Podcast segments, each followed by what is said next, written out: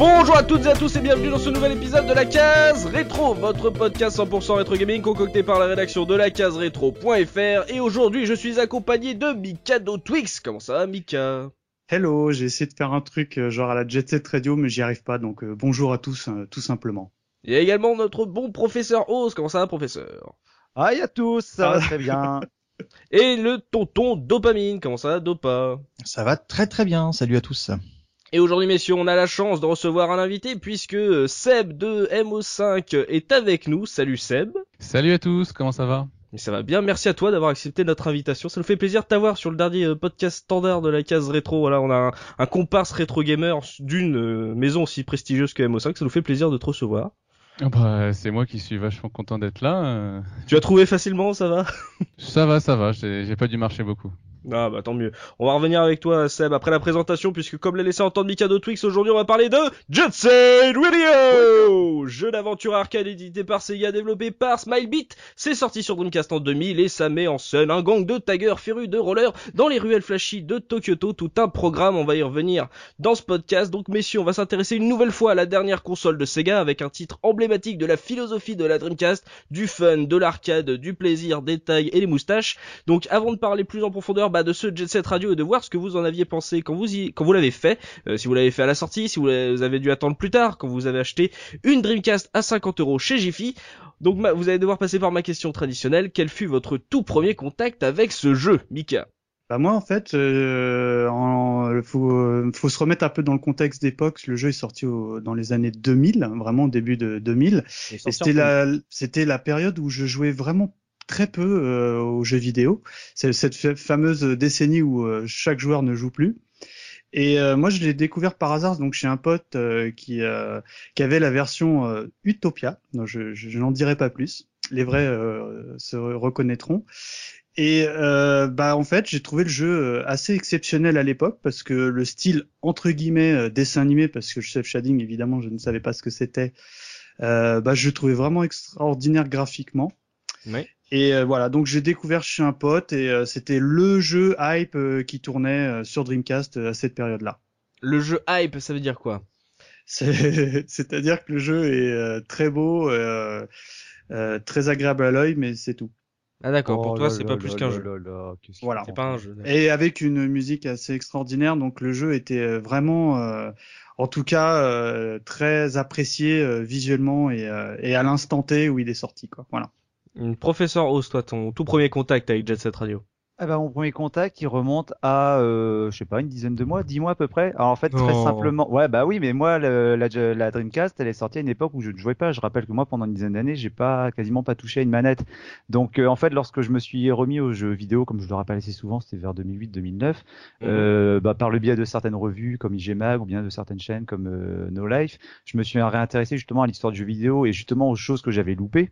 Ouais. Et donc en particulier la Dreamcast, console que je connaissais pour être la dernière de Sega, mais je Ah, connaissais ça va, très peu de jeux dessus. t'étais quand même un peu au courant, ces gars, Oui, vidéos, voilà. ça allait, j'ai- quoi. mais tu sais que j'étais au courant parce que euh, tout simplement, le, même si je m'intéressais plus aux jeux vidéo, je me rappelle que lorsque Sega a arrêté justement le hardware, je me rappelle qu'ils en avaient parlé sur certaines euh, certaines chaînes, enfin sur certains journaux, mais des journaux au grand public. Donc ils disaient l'éditeur Sega, donc Mega Drive et compagnie arrêtaient. Et je sais qu'à l'époque, même si je jouais plus, ça m'avait quand même fait un petit pincement au cœur. Bref, Sega, euh, le créateur de la Nintendo, va arrêter les consoles. voilà. Donc euh, Rip Mario, voilà. C'est ça. Et, en fait, bah voilà, donc quand je me suis intéressé, bah je me suis, je me suis intéressé à la Dreamcast. Et puis dans Wajima, ils avaient l'habitude de faire quelques, hum, comment s'appelle, des dossiers sur certains grands jeux des différentes consoles. Ouais. Et en fait, c'est là que j'ai découvert euh, Jet Set Radio. Et là, j'ai été, bah, comme le disait Mikado, moi, j'ai été vraiment très intéressé par le, le design du jeu. Alors enfin, forcément, dans un magazine, il n'y a pas de musique, donc j'avais que le, le côté cel shading et puis le look avec des couleurs très agressives, très, euh, très pop culture finalement, qui était vraiment très intéressante. Et puis en plus, le, le propos du jeu à base de, de tags. Et je me suis dit, le jour où je récupère une Dreamcast, ça fera partie d'un de ces jeux justement que sur lequel j'essaierai de, de récupérer, enfin que j'essaierai de récupérer rapidement quoi. Et en fait, bah quand j'ai j'ai acheté ma Dreamcast, donc pas à 50 euros chez euh, Cash comme tu l'as eu, mais je l'ai eu à 60 euros sur le bon coin avec un bon paquet de jeux. Ouais. Et il n'y avait pas de Jet Set Radio dedans, mais il s'avère que pas plus tard que bah il y a quoi, donc il y a une dizaine de mois sur euh, eBay, bah, j'ai dû l'avoir le trouver en enchère pour euh, 5 euros. Et c'est vrai que le jour où je l'ai reçu, je me rappelais que c'était un samedi matin. Je, comme d'habitude, quand je reçois un jeu après une commande sur le eBay ou Tu le bon poses coin, sur une étagère, tu y joues six mois après. pas du tout. Mon premier réflexe, c'est de le, de le mettre dans la console pour voir si tout fonctionne correctement correctement. Ah. Si, euh, voilà, déjà le jeu était en très bon état à l'extérieur, et puis quand je l'ai mis dans la Dreamcast, généralement je laisse toujours le jeu, je, je lance le jeu 5-10 minutes pour voir comment ça fonctionne, s'il n'y a pas de souci. Mhm. Et après, c'est vrai que je le mets de côté en me disant, ben, j'y jouerai quand j'aurai le temps, bien. Mais ça arrive souvent, souvent Bien sûr. pour des RPG en plus. Oui. Et là, Jet Set Radio, en fait, bah, je suis resté dessus pendant deux heures. Parce qu'en fait, j'ai Ah. tout de suite accroché au, au gameplay du jeu, à l'ambiance, aux musiques. Je savais que les musiques étaient très bonnes, mais j'avais jamais fait l'effort d'aller les écouter, même sur YouTube. Ouais. Et euh, c'est vrai que je suis resté dessus pendant deux heures. Et bon, du, du coup, je l'ai fait de manière. C'était mon jeu rétro gaming pendant pendant bah, quasiment toute cette troisième saison de, de la case rétro. Je suis pas allé au bout malheureusement. J'en parlerai pendant l'émission, je dirai pourquoi. Mais euh, j'ai dû passer un bon paquet d'heures dessus, et c'est vrai que j'ai quand même énormément tripé dessus. D'accord, donc durant toute cette saison 3 de la case rétro, toi en petite loose day, tu te préparais le dernier podcast standard et tout. euh. Alors, en fait, ça tombait bien parce que je m'y préparais sans que je, sache que de toute manière, il allait passer dans- sur la, sur la to-do list de la, la case. Quoi. Ah, la fameuse to-do list de la case que les grands industriels nous envient pour savoir quand est-ce qu'il faut ressortir de vieux jeux à 50 euros. Et même sur eBay, ils attendent tous euh, notre to-do list. Euh, Dopamine, toi, ton premier contact avec Jet Set Radio. Euh, je l'ai fait en deux fois, Jet Set Radio. Je l'ai découvert d'abord en version japonaise chez un pote. Ouais. Parce que j'étais aussi dans une période où euh, c'était pendant mes des études et je devais toucher un petit peu moins la console. Sauf que moi j'avais une Dreamcast parce que c'était pour moi de toute façon hors de question de passer à côté. C'était un achat militant après la Saturne. Et euh. Exactement. et euh, et euh, donc je l'ai je l'ai touché très peu en été. J'ai tout de suite été séduit par le côté graphique de la chose. On y reviendra sûrement, mais ça, ça pète à la, à la rétine tout de suite. Et puis ensuite en fin d'année, bah, dès qu'il était sorti en version euh, française, et d'ailleurs il était un petit peu différent, donc ça mangeait pas de pain. Euh, je l'ai rejoué euh, fin fin d'année. Mon tout premier contact, c'était donc euh, chez un pote et euh, je, je dois avouer que j'ai été euh, un petit peu déçu sur le deuxième passage parce que euh, j'ai eu le, le wow effect euh, quand je l'ai découvert en version Jap. Ouais. Et puis ensuite, quand j'y ai vraiment pris la manette en main, j'ai pas forcément. Euh, je vais me ranger un petit peu du côté euh, vieux con de Mika probablement. euh. Mais là, pour le coup, c'est vraiment la faute à la manette. non, non, moi j'aime bien la manette de la Dreamcast. Ouais, ouais, ouais. c'est la- c'est certainement une des meilleures. Un jour, on fera peut-être un podcast au live. Vaut Sur les mieux, meilleures vaut, manettes. vaut mieux au live, ouais, sur les meilleures manettes, parce qu'il y a un podcast de deux heures sur les, sur les meilleures manettes. On va tous vous perdre, chers auditeurs. Alors, euh, la manette de l'Atari. Alors, euh, c'était avait un un bouchon. Euh, il était bien. Euh... on serait capable de le faire. Euh, Vous, ri- vous rigolez, mais euh, moi là de- devant les yeux, j'ai un bouquin sur entier sur euh, l'évolution des, des joypads. Ouais, qui est très bien comme bouquin d'ailleurs. Mm. Ce qui était sorti Oui. il y a un an, non? C'est un bouquin. À peu près, oui.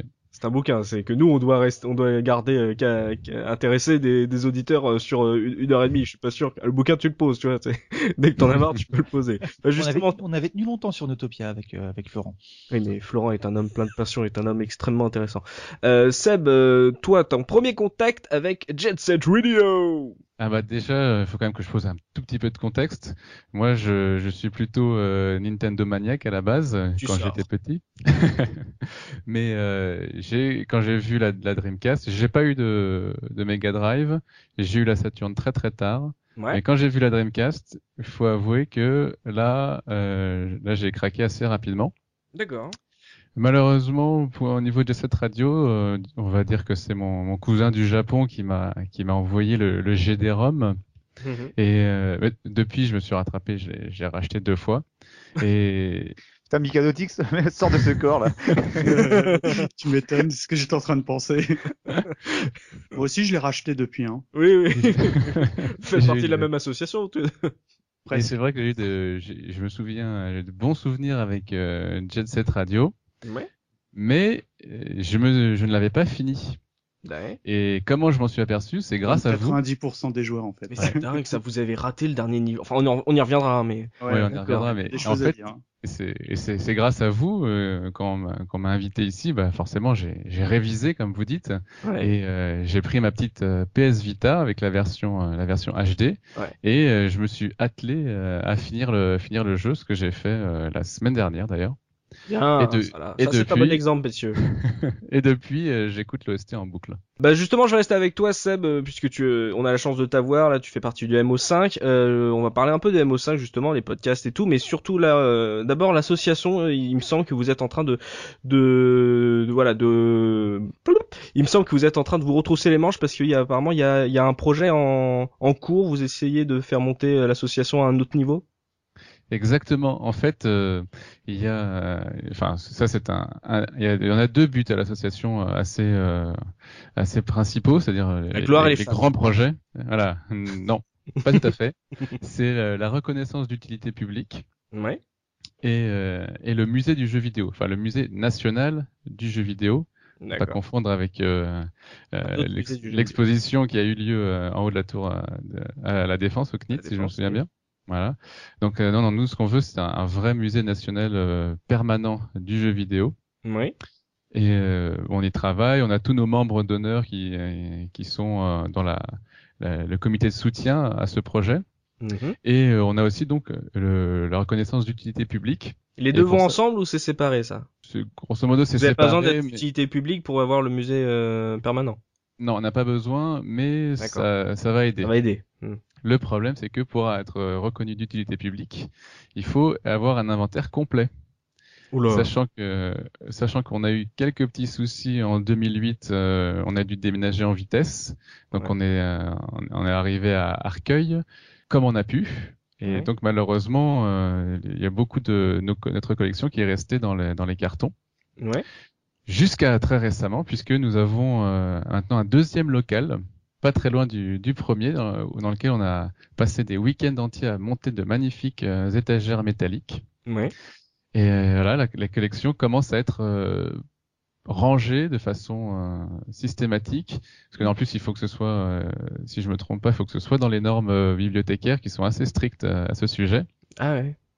Mais mais moi il y a pas j'ai pas trop de soucis là-dessus. Il faut juste un peu de temps parce que on a on a Jean-Baptiste Clay qui est conservateur au musée Guimet qui est membre de l'association et qui, s'occupe de ça super bien mais quand tu dis que vous devez faire un inventaire complet, c'est pas, ça voulait pas dire que vous deviez avoir toutes les consoles et tous les jeux euh, depuis la création du jeu vidéo? Non, non, un inventaire complet de de votre stock. D'accord. Hmm. Ok. Oui, là tu me rassures, là sur ce coup, je suis oula, on est mal barré là. Et bah, si, si, je peux me permettre, Seb, euh, tu sais, vous, vous parlez d'utilité publique. Et euh, je, me demandais si vous aviez pas encore, enfin, vous n'étiez pas face à des préjugés parce que pas plus tard que cette semaine, au détour d'une conversation, j'entendais un, un, type parler en disant, bah si à 40 ans tu joues encore aux jeux vidéo, bah t'as raté ta vie, tu vois. Et euh, bon, euh, faut, enfin, la plupart des joueurs ont la trentaine bien bien passée, enfin la, la majorité des joueurs. Et je me dis que euh, si euh, un individu lambda pense ça, j'imagine même pas les, les autres autorités ce qu'elles peuvent en penser, quoi. Moi-même dans mon propre entourage, euh, j'ai des, euh, des, proches qui sont très étonnés de ma passion. Ils l'acceptent et puis de toute manière, je leur laisse pas le choix. Mais, mais je, je, je sais qu'il y a malgré tout un, un, un, gros préjugé sur le sujet, quoi. Parce que le jeu vidéo, c'est euh, c'est du jeu, tu vois, et de la vidéo. Enfin, c'est pas un média. Vous voyez ce que je veux dire? Ah Oui, tout à fait. Mais bah, je te dirais que heureusement, ça change. Il y, a, euh, il y a les créateurs de jeux vidéo qui sont reconnus euh, officiellement euh, par le, gouvernement français avec la remise de la Légion d'honneur David la Légion d'honneur, les, arts et les lettres. Shigeru Miyamoto était récompensé, Michel Ancel, David Cage, et à l'époque, Frédéric Mitterrand avait vraiment montré un intérêt euh, assez euh, enthousiaste concernant euh, notre médium. En tout cas, merci pour ce que vous faites. Moi, je pense que si je viens un jour dans, votre entrepôt, je fais un malaise. Faudra appeler quelqu'un pour m'aider parce que je, ça n'ira pas. Alors moi, j'ai une dernière question pour Seb. La, la, la, pièce qui t'a le plus scotché. Après, je t'embête plus. Bah, moi, j'ai pas de, je suis pas. Il est blasé. non, non, c'est pas ça, ça du tout. C'est que je suis pas très originel. Moi, les pièces qui me qui me marquent le plus, c'est c'est celles qui m'ont euh, touché le plus plaisir, voilà, en, tant que voilà, que en tant que, que jeune joueur. Est-ce que vous avez euh, des Sega multiméga, multiméga, si des multiméga? Euh, Des multiméga, j'en ai j'en ai pas, j'en ai pas vu. On a, ah, on a pas mal de, de ColecoVision, on a des Atari 2600, des NES à ne plus savoir qu'en faire. Mais moi, mes, mes préférés, ça restera toujours euh, la Super Nintendo et, et l'Amiga 1200. L'Amiga 1200.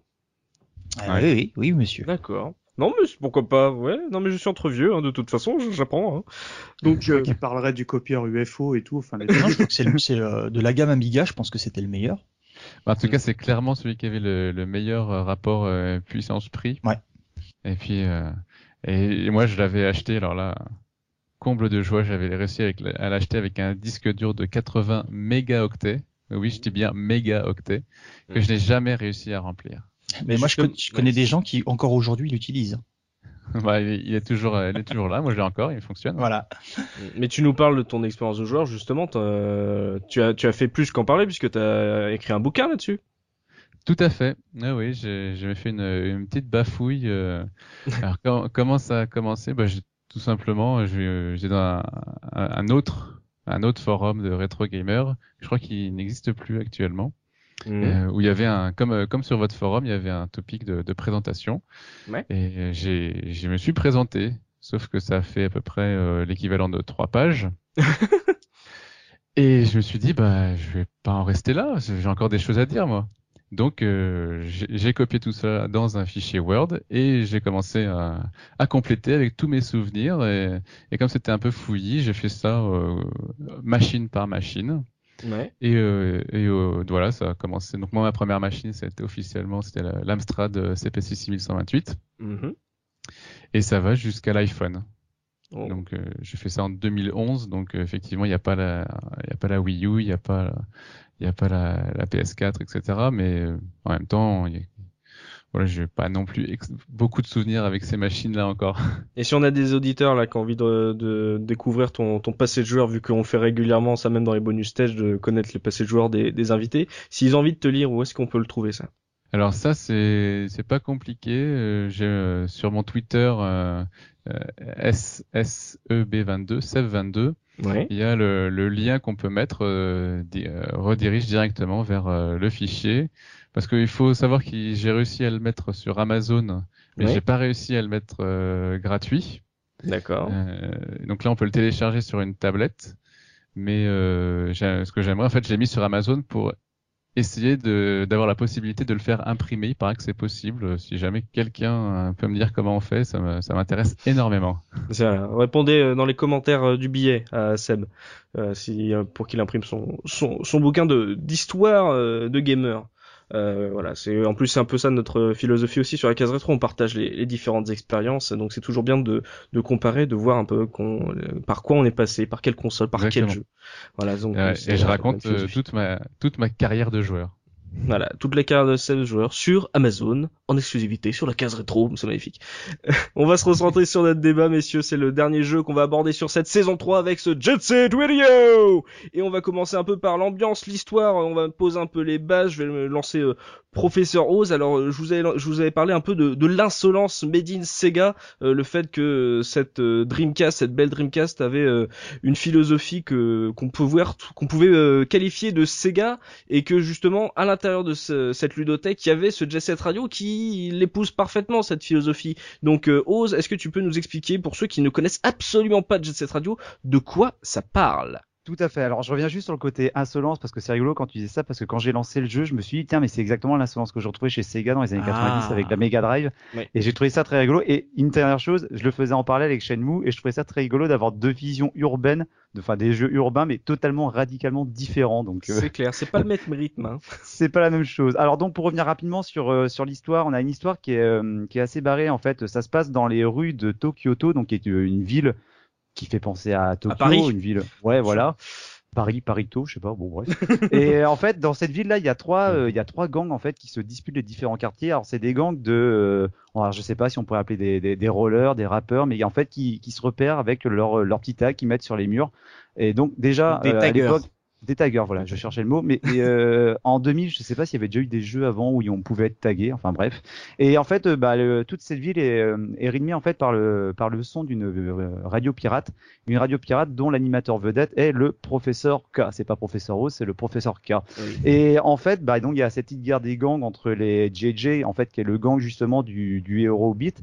Et puis il y a les autres gangs comme les euh, les Naustang, les Poissons de Jam et etc. Et en fait, etc. bah, Super gang. Je vais pas tous les citer parce qu'en plus Oui, ils ont des noms à coucher dehors, donc Non, mais Poison tu- t'es déjà bien débrouillé là-dessus, donc euh, voilà. Et en fait, bah le, en fait, bah Beat avec euh, donc son gang euh, les JJ, en fait, ils vont essayer de conquérir les autres territoires justement à l'aide de, de tags avec leurs petits rollers euh, chaussés. Et puis, bah ça va être ça. Et puis évidemment, il y a les forces de l'ordre qui sont menées justement par l'inspecteur Onishima qui vont essayer de mettre un peu des bâtons dans les roues. Et puis mine de rien, d'ailleurs, ce, ce postulat de base qui est mine de rien quand même assez simpliste, même s'il est raconté de manière très funky avec le avec le groove du professeur K entre chaque mission, il y a quand même un semblant d'histoire qui apparaît parce qu'au fur et à mesure du jeu, on va pouvoir recruter des euh, des personnages pour sa team. Ouais. Et euh, on, par ces personnages, alors certains n'ont pas forcément d'histoire, mais il y en a quelques-uns qui introduisent une petite histoire de avec une, une espèce de conspiration qui est cachée derrière. Alors, on va être honnête, ça pisse pas bien loin. Ça vole pas bien. C'est voilà, mais la manière de laquelle c'est raconté, où c'est vraiment très décomplexé, c'est mm. euh, très, c'est raconté de manière très rigolote et euh, franchement, tu, tu rentres directement dans cet univers. Donc, t'as le côté insolent de Sega, t'as mm. le côté complètement pété finalement de leur de, de l'histoire qu'ils proposent et de l'ambiance qu'ils sont en train de poser, que ce soit au niveau des, au niveau visuel du jeu, au niveau sonore, parce qu'il y a vraiment une homogénéité entre le, le son et les, les graphismes dans ce jeu. Ouais. Et ouais, pour moi vraiment. Euh, c'est le Sega que j'aimais euh, dix ans avant quoi. Oui, parce que regardez, quand je vous ai présenté le jeu, j'ai dit c'est un jeu d'aventure arcade, donc c'est très difficile à, tu vois, à, lui donner une définition très simple à, ce Jet Set Radio, parce que finalement, euh, quand on se remet en, l'an 2000, on aurait presque pu dire que ça aurait été un, un Tony Hawk live, like, avec un scénario, tu vois.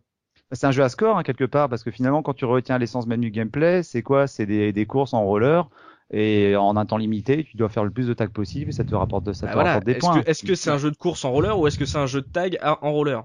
Voilà. Tu vois, c'est pour ça que c'est très difficile à expliquer vraiment clairement ce qu'est euh, Jet Set Radio, puisque finalement il y a plein de petites choses qui s'assimilent tellement bien ensemble que t'arrives pas à, à, sortir quelque chose euh, de plus euh, de plus qu'un qu'un autre. Tu vois, Seb, toi pour toi, euh, si tu veux décrire très rapidement, là on a parlé de l'histoire, si tu veux décrire très rapidement ce qu'est Jet Set Radio en termes de genre, toi tu dirais quoi par exemple?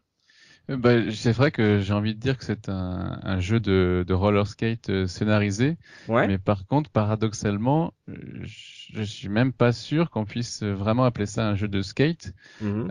enfin, du moins pas au sens où on l'entend dans les Tony Hawk, les skates. oui, il n'y a pas de figure en fait. Voilà, c'est ça. Tout l'intérêt d'un jeu de skate, c'est de, de, de, de, se lancer et ensuite de faire des manipulations pour plus ou moins mimer les figures euh, euh, qu'on fait avec son skate en l'air. D'ailleurs, il, il, est plus question de vitesse que de skill finalement. Dans... Bah, oui, là, il n'y a pas toutes les dans, dans Jet Set Radio, toutes les toutes les figures sont automatiques. Mais voilà, c'est en fait c'est du combo euh, avant de toucher le sol. Mais donc là en termes d'ambiance, on a posé un peu les bases, l'univers et tout, euh, les personnages. Et je sens qu'avec ce héros euh, Beat, on va se classer en explicite sur iTunes. Ça, ça va être génial. On va entendre des beats partout, ça va être magnifique. Euh, en termes euh, sur la longueur, parce que justement on dit que bah c'est un jeu de. Bah voilà, voilà, Sur la longueur avec Beat, on a dit que c'était un, un, jeu de, de skate avec un scénario. Mais est-ce que finalement, est-ce qu'il y a une histoire, on va dire qui se dessine vraiment, des missions qui se changent, est-ce que le gameplay évolue? Mikado Twix, toi sur la, longueur, sur le sur ce que t'as fait, sur l'histoire, le déroulé du jeu, est-ce que pour toi ça reste un jeu d'aventure Jet Set Radio ou c'est dans le gameplay pur qu'il fallait euh, chercher quelque chose?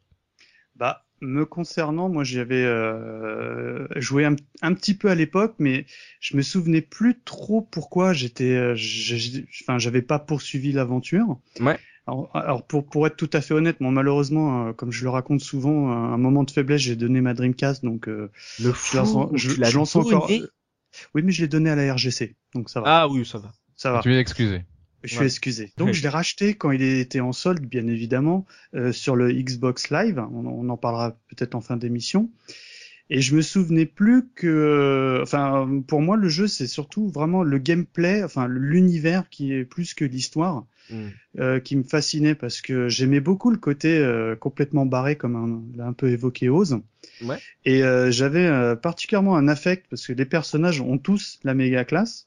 Mm. Le, le, professeur est extraordinaire, mais j'ai, mais, mais, ce que celui que ceux que j'adorais, moi, c'était la police parce qu'ils étaient euh, vraiment clicheton, euh, tu sais, manga comme t'aimes bien. Caricaturaux. Caricaturaux où ils font hop, hop, hop, hop, hop, hop. Et, et particulièrement le flic parce que je, je, sais pas si vous l'ignorez, mais je suis un grand, grand fan de Edgar de la Cambriole. Hmm. Et euh, je trouvais que le que le Ah, l'inspecteur ressemblait oui. donc euh, en français à, à l'inspecteur euh, Lacogne, donc Zenigata en, en version originale. Et rien que ça, je trouvais que c'était formidable parce que c'était le. En fait, j'avais l'impression de jouer à, entre guillemets hein, à Edgar de la Cambriole le jeu sur sur roller quoi. Il y a de ça.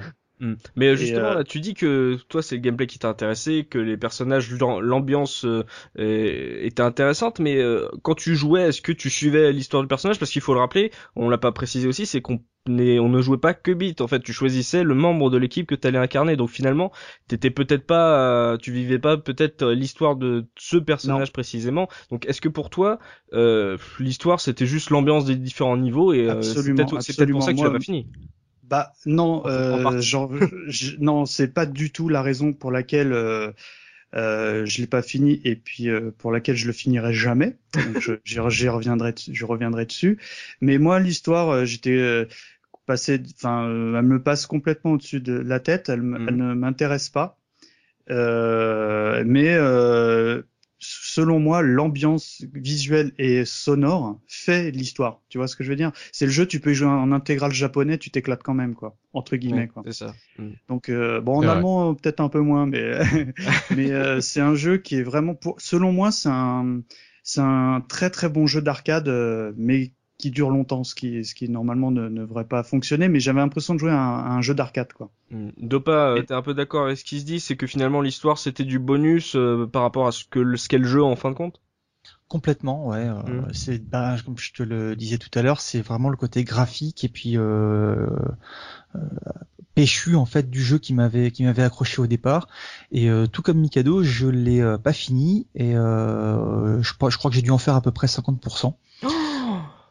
Ah oui, oui, oui, mais moi, ce qui m'a énervé, c'était pas, euh, c'était, c'était pas le fait qu'il n'y ait pas d'histoire, c'est que euh, le, la, prise en main du, du jeu me rendait dingue. Mais bon, euh, ça, ça doit être. qu'on- euh, On, on va en reparler, on va en reparler. en- Mais je pense qu'on va en parler Ah. maintenant. hein. Je pense qu'on on a on a parlé de Euh, l'histoire. On, on que je lance peux dégainer tout. en premier alors? Voilà, non, on parle du, on parle du gameplay avant de poser les critiques et tout. On va poser le contexte. Je reviens avec le professeur Oz. Euh, comment ça, il y a plein de choses hein, dans ce Jet Set Radio, donc euh, tu vas avoir fort à faire. Comment ça se joue Jet Set Radio?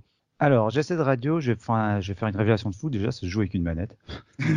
Plus particulièrement la manette Dreamcast. Non, non, alors, comment ça joue? En fait, c'est très simple. Le, le, le, le jeu commence généralement avec une sélection de personnages parce qu'au début, si je me rappelle bien, euh, pa- parce que j'ai continué à y jouer, mais j'y ai joué avec mes parties récentes, donc je me rappelle plus comment c'est le début, mais il me semble qu'on a on doit avoir, on, doit, on a une nana, on doit avoir Gum, je crois qu'avec euh, Ouais.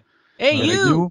Quelques Et en fait, ouais. Voilà, et en fait, le début du jeu va alterner entre petites missions, parce qu'en fait, j'ai dit tout à l'heure que le, le, le jeu se passait dans la ville de Tokyoto, et la ville de Tokyoto est euh, divisée en trois quartiers. Alors, les trois quartiers, alors je vais pas redonner les noms parce qu'ils sont un peu accouchés d'heures quand même. Euh, Il y a. Benten, il y a...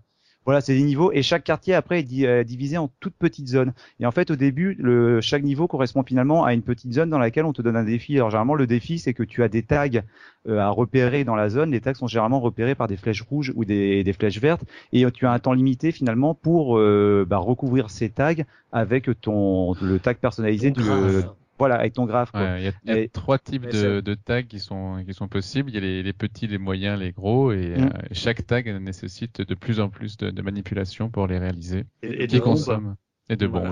Il y a certains tags qu'on peut faire. Alors les tags verts sont pas indispensables pour finir un niveau. Ça c'est des bonus qui vont te rajouter Mm. du point parce que comme je l'ai dit, pour moi je le, je le classerais vraiment dans le jeu d'arcade avec euh, avec une forte composante de, de scoring. Ouais. Et euh, tu as les tags rouges que tu es obligé de faire de toute manière. D'ailleurs, t'as dans le- quand tu fais pause, ils te mettent en fait une petite liste, ils te disent encore combien de tags il te reste à faire. Mm. Tu as une petite map qui t'indique les endroits où tu peux les trouver. Ça, Donc, comme l'a dit-. Voilà, comme l'a dit Seb, il y a certains euh, il y a certains tags que tu vas faire immédiatement. Par exemple, si tu ton personnage se déplace en roller, donc tu peux le faire glisser par exemple sur les rails, sur les rampes d'escalier et donc quand par exemple il passe à côté d'un tag en, en faisant une petite pression sur la, la gâchette gauche de la manette, dans un, un visuel très classe, tu le vois qui passe son, euh, son, son tag et donc hop là, c'est c'est c'est coché. Les Mm. tags plus gros, comme tu le disais Seb, bah, ceux-là par contre, ils obligent, t'es obligé de t'arrêter devant et de faire une manipulation qui va être plus ou moins longue, sachant Un que QTE. Voilà, sachant un QTE que tu fais avec le pad analogique où il faut faire des quarts de tour et tout. Enfin bon, c'est Street Fighter, c'est la folie quoi. et euh, sachant que bah, les, la peinture, tu l'as pas à l'infini. Tu es obligé de récupérer des bombes de peinture dans les dans les niveaux. Alors dans les premiers niveaux, tu en as à profusion, sachant qu'en plus des bombes de peinture, au bout d'un moment, elles, respawn. Donc tu as juste à faire le tour, les récupérer. Mm. Mais euh, moi, ça m'est arrivé très souvent des fois d'avoir des tags qui nécessitaient par exemple 8, 8 pots de peinture parce que en gros, quand tu fais une manipulation, ça te consomme un pot de peinture.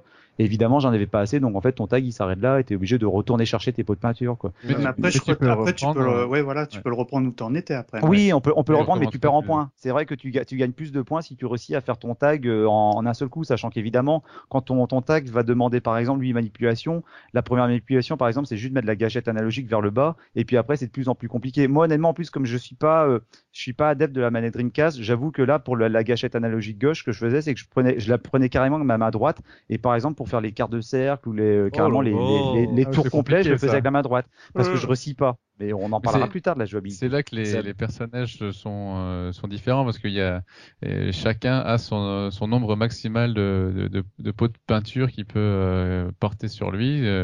ça, il y en a qui a 15, 20 pour bit. Je crois qu'ils ont des manies différentes. Moi, j'ai surtout utilisé bit, parce que c'était plus équilibré. C'est pas tant les manies parce qu'en fait les personnages sont, ont trois critères de sélection. T'as la le power donc la l'énergie en fait. T'as la technique et t'as le graffiti. Alors la technique je pense que c'est pour tout. Enfin la technique c'est pour tout ce qui est déplacement en roller. Les figures Voilà les, figures, voilà la, rapidité je pense également un petit peu.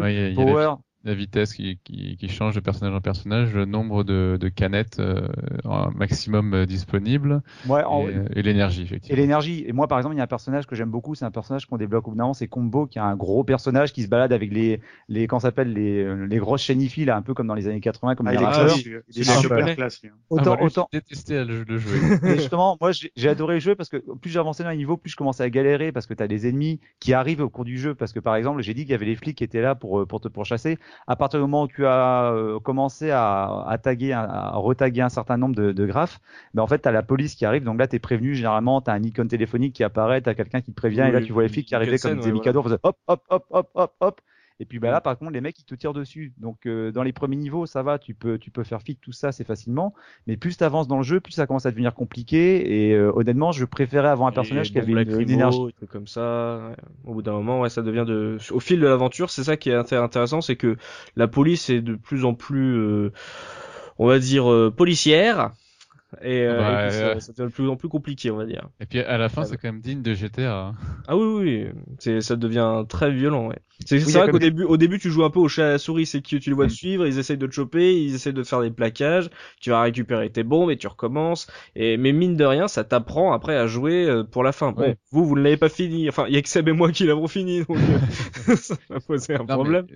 C'est vrai que c'est bien, c'est bien amené dans le jeu et, et ça, ça, ça, choque pas trop, mais mais quand on arrête et qu'on y repense, et quand même la police de, de Tokyoto envoie à la fin des hélicoptères avec des lance-missiles et des, tanks. Mm. Attends, à la fin, moi je, moi je me rappelle dès le début parce que j'étais dans mon canapé, j'ai éclaté de rire. Je me rappelle d'un niveau, t'es dans une sorte de, de, chantier, de chantier où euh, tu sais, je me disais bon, t'entends les, tu sais que les flics vont arriver, donc tu dis ouais bon c'est bon, les flics vont avec leur bagnole. Et puis après tu vois deuxième alerte, tu dis bah qu'est-ce qu'ils vont envoyer cette fois? Et là je vois l'hélicoptère qui envoie les roquettes, mais j'ai éclaté de rire quoi.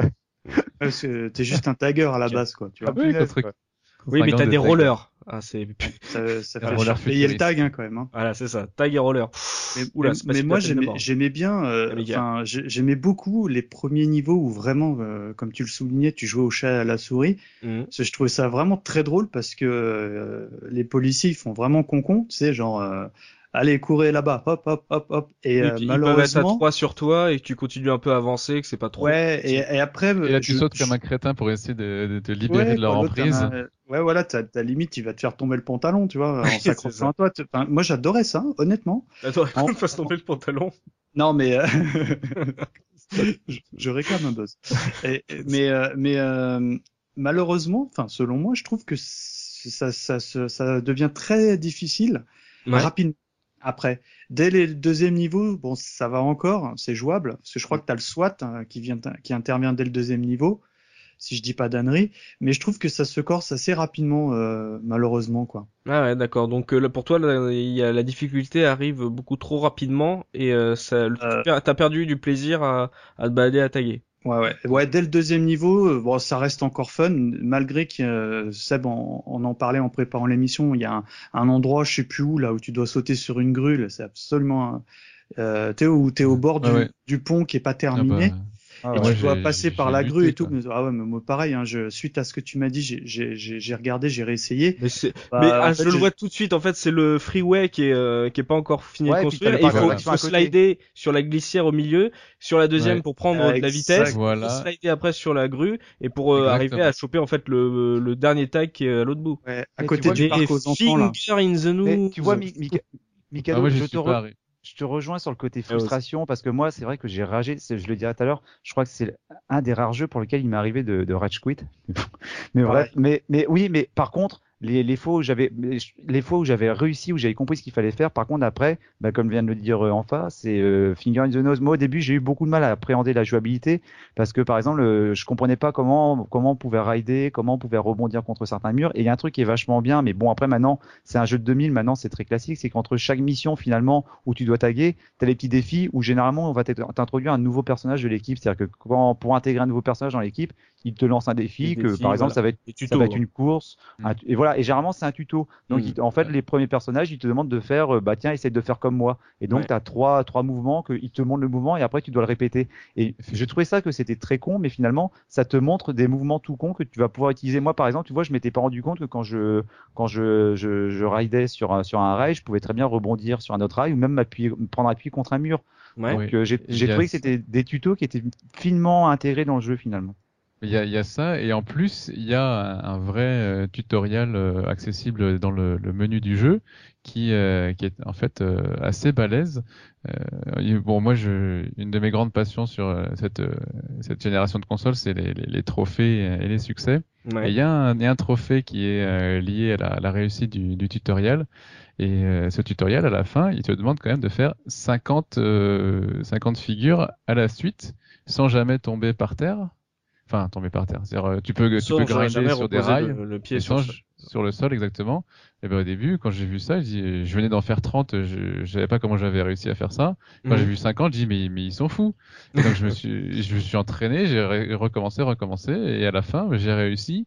Et effectivement, là, tu, tu te rends compte qu'il y a des, des possibilités. Euh... Enfin, en tout cas, tu réussis le tutoriel, t'es paré pour le début du jeu sans aucun problème. Oui, tu ce tuto, c'est, ce tuto, c'est sur la version, euh, la version HD. Hein. Elle est pas sur la version Dreamcast. J'ai, eh ben, vérifié et j'ai vu, euh, j'ai vu sur une vidéo YouTube. Euh, alors le menu est différent sur la version Dreamcast, ça, tourne, mais il me semble bien avoir vu bah, l'option tutoriel. Honnêtement, pour y avoir joué donc longuement, je l'ai jamais vu. Et tu vois, même pour te dire, j'ai le ah, quoique, quoique, tu vois, je suis en train de regarder le manuel en même temps sous, sous les yeux là. Bah, je ça, me dit, ça me dit rien du tout, mais c'est vrai que là, je suis en train de regarder dans le manuel, je vois qu'il parle nouvelle partie chargée en dessous manuel dead. Donc, eh ben. il y a peut-être quelque chose à côté duquel je suis passé. euh, Dopa, par rapport à cette difficulté justement, est-ce que Jet Set Radio, c'est pas un jeu qui est euh, au départ hyper simple à prendre en main et puis d'un seul coup il devient hyper exigeant et que finalement avec le, la police qu'on a dit qui est assez euh, coriace très rapidement, bah on te donne peut-être pas assez le temps finalement d'appréhender un gameplay qui à la base est rigide et qui demande finalement beaucoup de techniques pour être euh, en fait maîtrisé c'est voilà, c'est pas tellement ça qui me dérangeait même si ce que tu dis est, est vrai euh, effectivement c'est un jeu qui était euh, entre guillemets à, à, l'ancienne pour ce qui était de la difficulté qui allait qui allait crescendo et peut-être que j'ai pas su appréhender et puis euh, trouver les petites astuces pour progresser maintenant c'était peut-être aussi dans une période où moi j'étais moins disponible pour ça vrai. et je l'avais trouvé euh, vachement répétitif si tu veux ouais. le fait de tourner en rond pour aller récupérer mes trucs pour finir mon tag euh, ça, ça allait un temps, puis après ça a fini par me gonfler. Et j'avais beaucoup moi de, apparemment vous n'en avez pas parlé du tout, mais moi j'avais beaucoup de mal à, à avoir des sauts précis à retomber là où je voulais retomber pour ah faire mes grinds.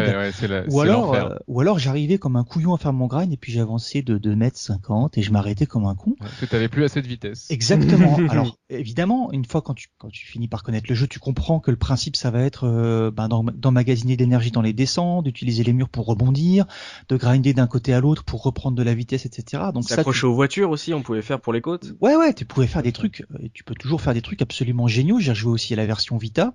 Malheureusement, euh, ma version version Vita, je sais pas si ça a été le cas pour toi, euh, Seb, a assez souvent planté et elle était un petit peu buggée. Merci. Ah voilà. Je suis pas le seul. Ouais, ouais, je pense que tout le monde a vécu cette ça. Ouais, Ah, voilà.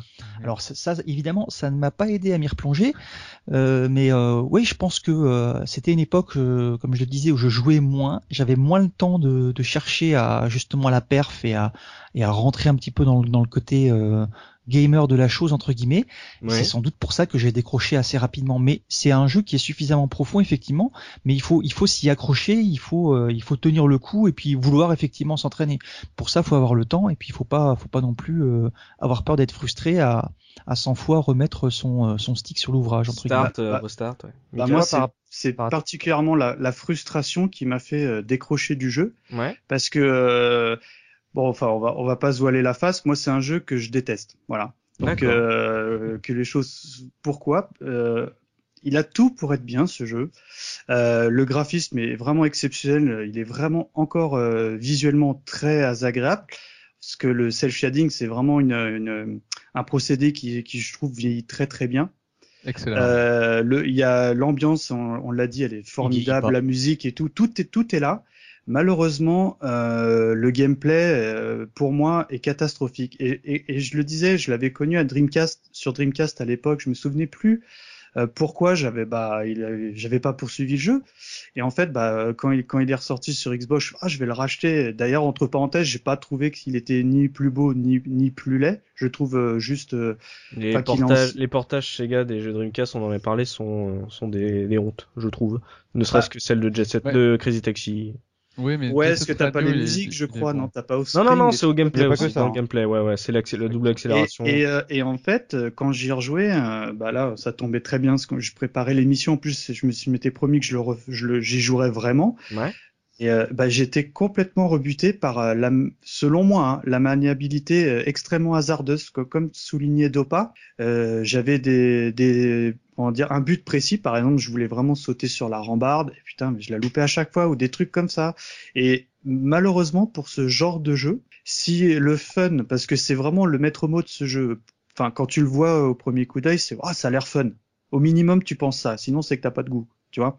Mhm. Et, euh, et, euh, et un jeu où tu dis, ah, là, quand même, c'est pas très maniable, hein, c'est compliqué quand même. T'essaies une fois, deux fois, dix fois, vingt fois. Bah, si t'es pas motivé, tu tout simplement, bah, tu le poses et tu dis, c'est bon, ce jeu, il me dégoûte, quoi. Il est, il est trop, il a l'air trop bien, mais euh, il est trop hardcore pour moi, tu vois. Je suis pas casu, mais limite, tu vois, à côté de ça, quoi. Tu vois, par exemple, un, un Assassin's Creed, euh, bah, euh, moi j'aime bien ce jeu-là parce que c'est fun, c'est facile de s'accrocher à un mur, tu vois. Enfin, c'est automatique, ouais. Ouais, c'est c'est semi, ouais non, c'est même pas semi-automatisé, c'est c'est quasi, enfin c'est automatique. Appuyez sur Start pour finir le jeu. Et du coup, bah voilà, le coup des bombes, moi ça m'agaçait parce que j'aime bien prendre mon temps et tout. Euh, et euh, pareil, euh, quand il fallait aller graffer, bah merde, enfin mince, pardon, t'arrives, ah j'ai plus de bombes, faut que je redescende et tout. Tu mhm. refais le tour, machin. Et comme en plus je suis extrêmement mauvais parce que j'arrivais pas à, à, à, faire faire au personnage ce que je souhaitais lui faire faire, et ben euh, j'avais time out à chaque fois. Donc, enfin grosse grosse frustration. Je pense que très honnêtement, c'est ma plus grosse frustration de joueur par, par rapport à l'attente que j'avais sur ce jeu quoi. Mmh, moi j'aimerais bien rebondir sur euh, sur Mika concernant la Tu veux rebondir sur Mika? Attention à toi hein. Oui.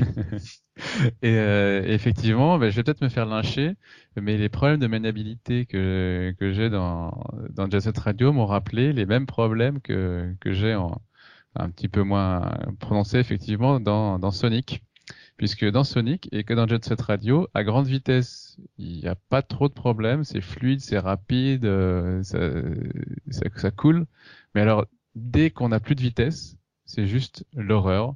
c'est on, vrai. On sait pas où on, sait pas où va retomber. Euh, c'est hyper lent. Euh, on se fait toucher par euh, tous les ennemis nous rattrapent. Enfin, ça c'était pour moi c'était. Ils sont, ils sont lents au démarrage les deux, tu veux dire. Bah, je trouve. Et puis ils patinent. Sonic 1 patine. Si je peux me permettre, parce que je l'ai dit, pour moi ce jeu ça a été les montagnes russes euh, euh, au niveau au niveau des émotions, parce que je l'ai dit, c'est un des rares jeux où ça m'arrive de rage et pourtant j'adore ce jeu. Alors je veux juste revenir sur ce que tu as dit tout à l'heure de pas en disant par rapport à la à la longueur où tu décrochais. C'est vrai qu'au début les missions sont relativement rapides. Moi il y a un moment où j'ai commencé à avoir euh, à, à, avoir du mal, même si j'aime beaucoup ce jeu, c'est quand on avance vers la fin, on se retrouve avoir des missions qui sont très longues, qui durent 999 secondes. Donc euh, quasiment un quart d'heure, où là tu n'es plus dans une petite zone, tu es carrément dans tout un quartier, donc le quartier regroupe les trois zones que tu as pu rencontrer au début du jeu, et où tu dois justement bah, taguer euh, plusieurs, euh, faire faire plusieurs tags dans chaque quartier, et là sachant que tu as quand même des bombes de peinture qui réapparaissent qu'à des endroits précis, et ce elles sont plus aussi, c'est plus aussi généreux aussi au niveau de la distribution. Donc j'avoue que là, moi j'ai eu beaucoup de mal parce que quand tu as passé un quart d'heure sur une carte, que tu arrives dans les dernières secondes et que tu te rends compte juste qu'il te manque un putain de tag et que tu dis putain, il va falloir que je recommence pour un quart d'heure, là tu as la rage. Et euh, franchement, et pourtant, et à l'inverse, lorsque tu réussis, tu as un sentiment de fierté. Mais j'avoue que la raison pour laquelle j'ai pas réussi à aller au bout du jeu, c'est parce que justement, à un moment, j'en avais ras-le-bol de recommencer systématiquement ces, euh, ces, ces, niveaux. Ça aurait été des niveaux qui auraient duré moins de 10 minutes, je pense que je m'y serais accroché. Mais là, sur un quart d'heure à recommencer euh, 5-6 fois, franchement, j'ai euh, j'ai décroché à côté de, à cause de ça. Pour revenir, il faut, connaître, euh, faut connaître la carte pratiquement par cœur, ou alors y, y, aller, aller, la voir euh, toutes les toutes les 20 secondes quoi. C'est là justement que je viens sur le deuxième point. Vous parliez tous de la jouabilité. Moi, c'est la première fois depuis qu'on prépare une émission de la case rétro où j'ai pris une feuille à côté de moi et j'ai noté tous les trucs qui m'allaient pas et qui m'ont fait mais hurler. C'est-à-dire qu'il y a une séquence. Je me rappelle de la séquence où on récupère justement le personnage de Combo qui se passe dans une, une rue. Ça me faisait penser un peu à la rue de, de Broadway dans, dans New York où tu as plein de théâtres de cinéma où j'ai carrément un jour j'ai hurlé, j'ai posé ma manette et j'ai coupé le jeu, j'ai appuyé sur le bouton de Dreamcast et ça m'a oh énervé. Le lendemain, le lendemain j'ai relancé le jeu, le lendemain j'ai relancé le niveau, je l'ai réussi du premier coup. Donc, ça, c'est un grand classique. Mais au niveau de la jouabilité, il y a des problèmes. Je comprends pas. La manette de la Dreamcast, c'est une manette à six boutons.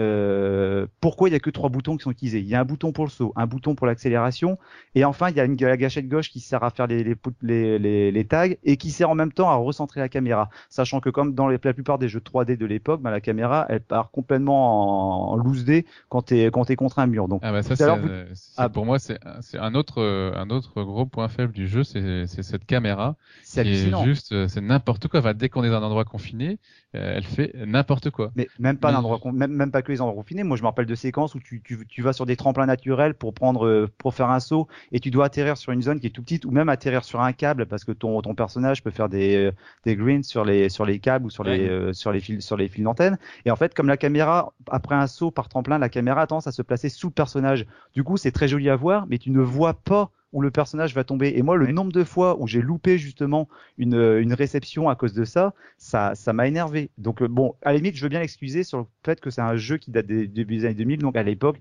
la caméra, il le faisait pas bien. Même si... il me semble que sur les versions entre guillemets HD, c'est corrigé ça, parce que moi, je l'ai pas. Euh, je l'ai pas remarqué qu'il y avait des euh, soucis. Ils l'ont corrigé. Visiblement, je suis ah, parti voir. Moi, je l'ai pas testé. Je suis parti voir sur les forums. Il paraît qu'une des features justement de la version, euh, la version remasterisée, c'était ça. C'était justement qu'on puisse avec le, le stick analogique droit de nos. Ah, sur Vita, c'est possible. Le faire. sur Vita, c'est possible, mais il l'avait pas fait sur les autres. Alors si je si je dis pas de bêtises, euh, parce que moi j'ai joué qu'à la version euh, Vita, euh, où tu contrôles avec le stick analogique droit la caméra comme tu veux, hmm. il n'empêche que t'as pas toujours le bouton, le, doigt sur le, sur le, stick, et donc elle fait quand même n'importe quoi quand elle est toute seule. Hmm. Et, je crois que dans la version japonaise de sur Dreamcast, la caméra était bloquée, dans la version occidentale c'était débloqué, non? Bah, dans la version fait, t'avais le bouton recentré. Voilà, c'est ça. Simplement, comme ton personnage, des fois, se met de côté. Il y, a des, il y a des plans qui sont très bien quand il est en train, quand il passe sur un rail et que tu appuies sur le, bouton pour taguer. Donc, tu le vois justement en train de taguer. Donc, c'est très joli à voir. T'as le et donc tu es très content, mais du coup après la caméra se ressent pas forcément bien dans le dos du personnage, donc tu es obligé d'appuyer sur euh, sur euh, sur la gâchette gauche. Alors si pour peu, alors le truc horrible, pour peu que tu es à côté d'un tag, donc tu as la flèche rouge qui te dit que tu dois taguer, que ta caméra est mal placée, donc tu veux replacer ta caméra, mais non là en fait, il lance le mouvement de tag. Alors c'est un tag où tu dois mettre une, tu dois faire une, un, QTE et tu dis ah ben non, je suis mal placé, mais c'est une horreur. Là franchement. Et t'as les, flics qui arrivent Oui. T'as dans le toc toc hop hop hop hop. Donc il y a, y a ce problème au niveau de la manette. Pourquoi est-ce qu'il n'y a pas un bouton pour freiner? Tout bêtement pourquoi il n'y a pas un bouton pour freiner? Honnêtement, tu ne peux pas freiner euh, dans ce le bouton arrière? Non, bah oui, mais le problème en face, c'est que quand tu fais arrière, ton personnage il revient finalement. comme, un, comme un mec en roller. Non, en roller. Et t'as pas de frein sur le roller, t'appuies pas, t'appuies pas sur une pédale de frein. Tu, euh, tu. Euh... Bah, attends, t'arrêtes pas de nous parler de réalisme.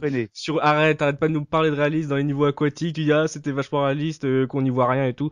Bah oui, bah c'est pareil. C'est qu'en gros tu, tu vas, tu vas t'arrêter en, en mettant en arrière.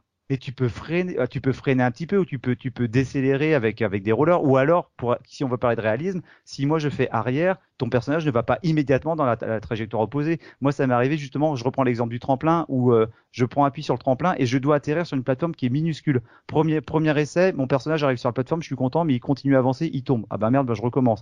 Deuxième essai, bah là je me dis, bah là cette fois je vais mettre, comme j'allais vers l'avant, je vais mettre la gâchette vers l'arrière pour le, faire freiner. Ah bah non, la manque de peau, il tombe. Bah comme je le mets vers l'arrière, bah il arrive sur la plateforme et du coup il glisse en arrière.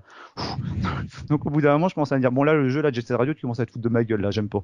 Donc euh, pourquoi ils auraient pu mettre un bouton de frein, ça aurait pas coûté grand chose quoi. Moi c'est ça qui me frustre, c'est et quand je parlais de la manette Super Nintendo dans le live euh, Mega Drive contre contre Super NES, c'était ça, c'est que tu as une manette qui a plein de boutons et puis finalement ils s'en servent pas. Ah, ils en ont peut-être pas toute l'utilité, mais là je pense que franchement, ça aurait pas gâché le plaisir du jeu d'avoir ce, ce bouton frein. Tout à l'heure en fait, tu parlais aussi Attends, on, reste, restons là-dessus. Euh, dans quand dans Jet Radio, corrigez-moi, mais on peut faire une contre-accélération à la de, dans le sens inverse où il va faire le ah oui. Alors après, ça, la contre-accélération, j'ai jamais réussi à la faire. Je l'ai vu dans le Ah bah voilà, oui, là, c'est une question de skill alors. Ah non, c'est pas une question ah de skill. Ah bah, si t'as jamais réussi à la faire. Ah, je peux t'assurer, je peux t'assurer que j'ai le mot d'emploi sous les yeux, j'ai essayé de la faire et j'ai pas compris. Je suis allé voir sur des vidéos. j'ai ah bah non, j'ai dû réussir à la faire peut-être une fois, mais honnêtement, je vois pas comment tu peux la, la, la, place. Tu fais euh, arrière avant très rapidement. et tu fais ça très rapidement, sauf qu'avec le stick analogique gauche. Voilà, c'est ce que j'allais dire, ouais, c'est compliqué, ouais. Donc il y a ça. Tu disais tout à l'heure, on peut ça techniquement, euh, quand on est en quand on est en roller, il y a sur un des deux rollers, il y a euh, une grosse boule de gomme à l'arrière de l'un des deux, et, euh, et en frottant, donc en appuyant ton talon contre le voilà, sol, mais pas en appuyant sur un bouton. Bah, appuyer sur un bouton, tu peux faire appuyer sur un bouton sur, tu, tu tu mets ton, ton talon contre le, contre le sol. Ça, ça, peut revenir à ça. Cette discussion est surréaliste. non, mais alors, euh, je prends juste, je, termine avec deux exemples. Euh, deux exemples. Tout à l'heure, alors tu parlais s'accrocher à une voiture. Quand j'ai vu ça, j'ai dit putain, mais c'est génial comme idée. Hmm. Sauf que j'ai jamais compris comment il fallait faire pour se décrocher les bagnoles. Moi, j'appuie sur le bouton et quand j'appuie ah sur le bouton, ouais, mais voilà, quand j'appuie sur le bouton saut, ton personnage il se blesse. Et puis après, bah, ouais, mais pour moi, faire le mouvement arrière, c'était pas naturel. J'aurais bien voulu avoir un bouton simplement pour se décrocher naturellement. Ah d'accord, oui, d'accord bah oui, mais tu, sais, tu sais pourquoi c'est pas naturel pour moi de faire arrière? Parce que pour moi, tu prends de l'accélération avec le, la voiture, et pour moi, faire mouvement arrière avec le stick analogique, c'est comme pour moi dans ma tête, c'est je freine. oui, tu freines la voiture, génial. Bah, c'est contre. Non, bah ton personnage va freiner quand ah, il va lâcher. Ose, je te soutiens. J'ai exactement la, la, même approche parce que euh, tu, tu cherches, mince, attends, mais ah oui, il faut mettre en arrière. Bah c'est con. Genre, je suis en train d'accélérer. Enfin. Bah, je te prends l'exemple tout. tu bouges pas.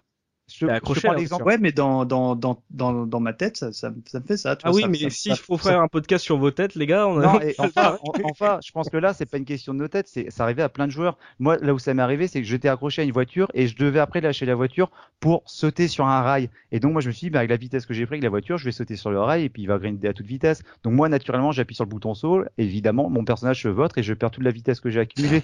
Il a fallu que je réessaye quatre fois avant de, de me rappeler, ah bah oui, non, en fait, il faut juste que je fasse arrière et après je saute. Mais tu vois, il y a quelque chose qui n'était pas naturel.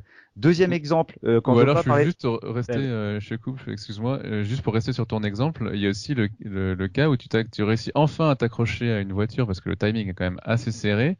Et là, tu as, un peu de, de, de soucis pour, euh, pour te décrocher et boum, tu arrives au bord du niveau, il y a le gros exit qui s'affiche sur ton ah. écran et là, boum, tu sors du niveau et ça plus tu tout recommencer. J'allais en parler parce que quand, quand enfin, je ah. réussissais, quand enfin je réussissais à, glisser sur un rail, j'étais très content et puis des fois, je me perdais un peu dans les niveaux et en fait, je suis sur le rail et puis je vois le truc, fin du niveau, sortir. Non, je veux pas sortir. Et ben en fait, bah, mon personnage continue à glisser, je sors quand même du niveau. Oh non, il me restait que un tag pour 30 secondes, je l'avais quasiment. Et là, tu dois tout recommencer parce que tu as passé un quart d'heure. Et donc, je termine juste avec mon dernier exemple, et puis après, j'arrêterai de monopoliser la parole. Mais mmh. Dopa, tout à l'heure, tu parlais de quand on glisse sur les, euh, les comment s'appelle, les rampes d'escalier. Alors, quand on est en descente, ça va très bien, et quand on est en montée, il faut avoir pris de la vitesse et si possible en accélération. Sauf que ça nous est tous arrivé de vouloir sauter sur un sur une rampe en montée sans accélération. Et là, ton personnage, en fait, il part pas en arrière, il continue à monter, mais super lentement. C'est catastrophique. Donc, tu te dis, bah, vu la vitesse à laquelle il glisse, autant que je monte directement l'escalier. Et donc, pour descendre du, de la rampe, tu fais quoi t'arrêtes pas de sauter sur le même truc. Ouais, mais sauf que il a tendance ton personnage à rester un peu comme un aimant, il, reste attiré par la rampe du ouais. T'appuies plusieurs fois sur le bouton saut et tu fais ton personnage qui fait hop hop hop, mais il reste accroché au rail et là tu dis mais c'est ridicule. Ah, c'est très très ridicule. Il faut que tu, restes euh, sur le restes appuyé sur le bouton saut et que tu prennes une direction gauche ou droite à fond dès le début parce que sinon il va rester sur euh, sur le rail. Ah, t'as vraiment l'impression que le rail est, aimanté. En tout Là, cas, c'est fait, c'était fait, pour le gameplay justement, le fait que ah la caméra fallait aussi être automatisé un peu ça, sinon vous aurez. Oui, mais tu n'y arrives pas. C'est ce qui est paradoxal, c'est que tu as l'impression d'être aimanté par une rampe euh, quand tu fais ce, genre de manœuvre, et par contre quand tu voulais sauter dessus euh, deux secondes avant, tu passes à côté tout le temps. Donc c'est assez bizarre, tu vois, comme, euh, comme, sensation. Ça fait partie des choses aussi qui, qui m'avaient rebuté. En tout cas, je retiens une chose pour Oz et Mika désormais chez Decathlon, tous les rollers seront vendus avec, une manette Dreamcast. Il faudra appuyer sur un bouton pour que tout s'arrête d'un seul coup. ça, faut déchausser un bouton déchaussé. Et puis on en a on en a parlé un tout petit peu, mais euh, moi le, le, le fait de faire des simili QTE pour faire les tags, ouais. bah, moi j'aimais pas ça. Tu vois, je oh. trouvais que c'était pas fun. Oh, je... non mais attends, j'ai pas dit que j'avais toujours bon goût, hein, mais euh, l'idée est, est, très bien.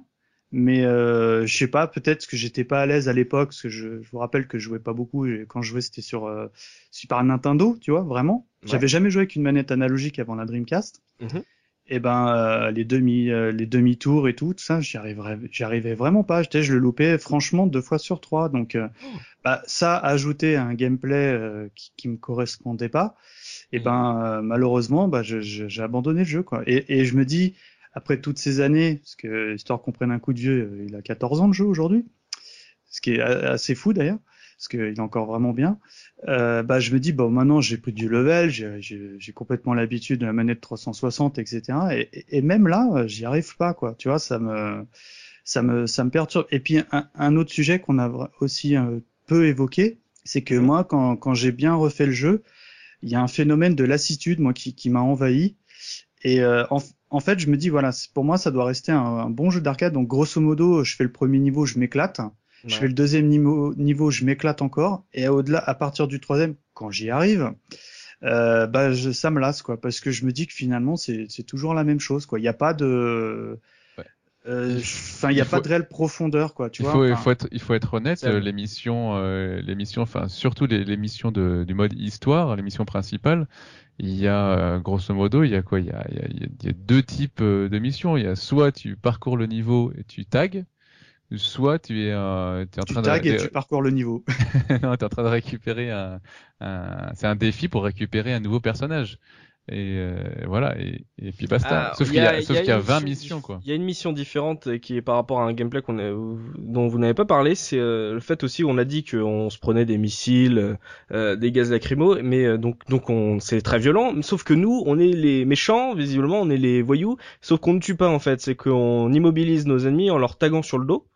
Euh, par exemple, ah on leur tag sur le dos, donc ils sont immobilisés. Et il y a des missions là-dessus. Et je pense mm. que ceux qui ont fait le jeu là connaissent un élément de frustration. C'est ce, ce niveau dans les égouts où on doit pourchasser euh, des, un gang adverse, un, un clan adverse. Ah, ouais. Ah, dans les niveaux avec en plus euh, au milieu il y a on, donc on est dans les dans les tunnels et au milieu on doit euh, slider sur les, les barrières sauter par dessus par dessus le vide pour slider sur une deuxième barrière et sauter après pour repartir dans le dans l'autre tunnel. Et je sais pas comment ils sont trois ou quatre. Et au bout d'un moment celle-là ça elle, elle, elle, dure elle dure elle dure.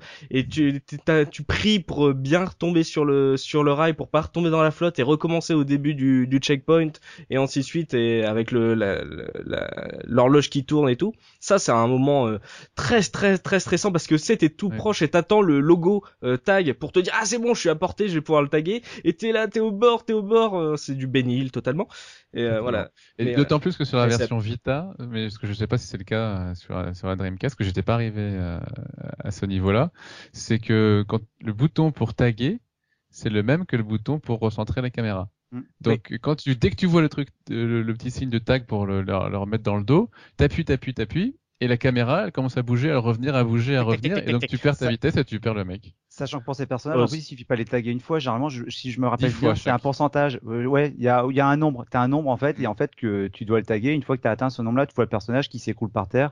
et, après, tu peux, tu peux enchaîner sur ces, sur ces conduits. Moi, c'est bizarre parce reste, que tu c'est un obstacle. Hein. Attention, le mec. Oui, en plus, il faut pas y toucher. Alors les ennemis, en plus, si tu les touches, c'est toi qui es blessé. C'est pas eux qui, qui, sont blessés. Donc ça sert à rien de chercher le contact pour les taguer au plus près. Mais moi, c'est le niveau-là que la première fois que j'en ai eu un, donc c'était pas le niveau qui était dans les égouts, c'est celui où on est dans dans dans, bah, dans la ville en fait. On est on est dans la ville avec pas mal d'escalators et en fait j'ai eu beaucoup de mal à l'appréhender. Je me rappelle, j'ai passé un samedi soir dessus et quand j'ai tout à l'heure Guy Mikado disait justement que trouvait que le jeu était peut-être trop long ou bien trop lassant. C'est mm. pour ça que finalement c'est un, un, gameplay arcade, c'est-à-dire que je pense qu'il s'apprécie vraiment sur des courtes sessions. Moi, je dis, ça m'est arrivé vraiment de quitter le jeu, d'arriver tard dans la nuit parce que j'y arrivais pas. Et le lendemain, lorsque je reprenais, enfin, j'avais un peu mûri, je m'étais un peu calmé et j'y arrivais quasiment du premier coup. Et c'est vrai que ces une fois que j'ai chopé le truc de comment taguer les, euh, les, les ennemis, ça arrive trois fois dans le jeu parce que t'as les trois gangs.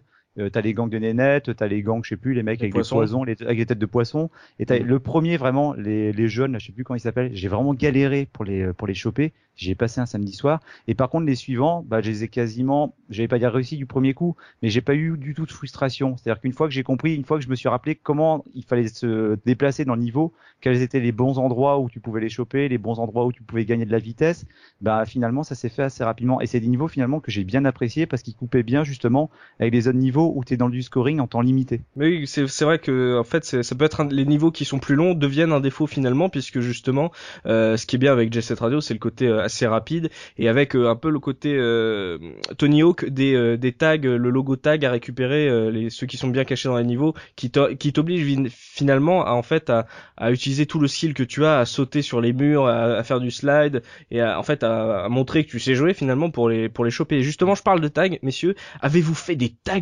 personnalisés dans dans ton clan là Tu peux, on pouvait dessiner ses propres tags.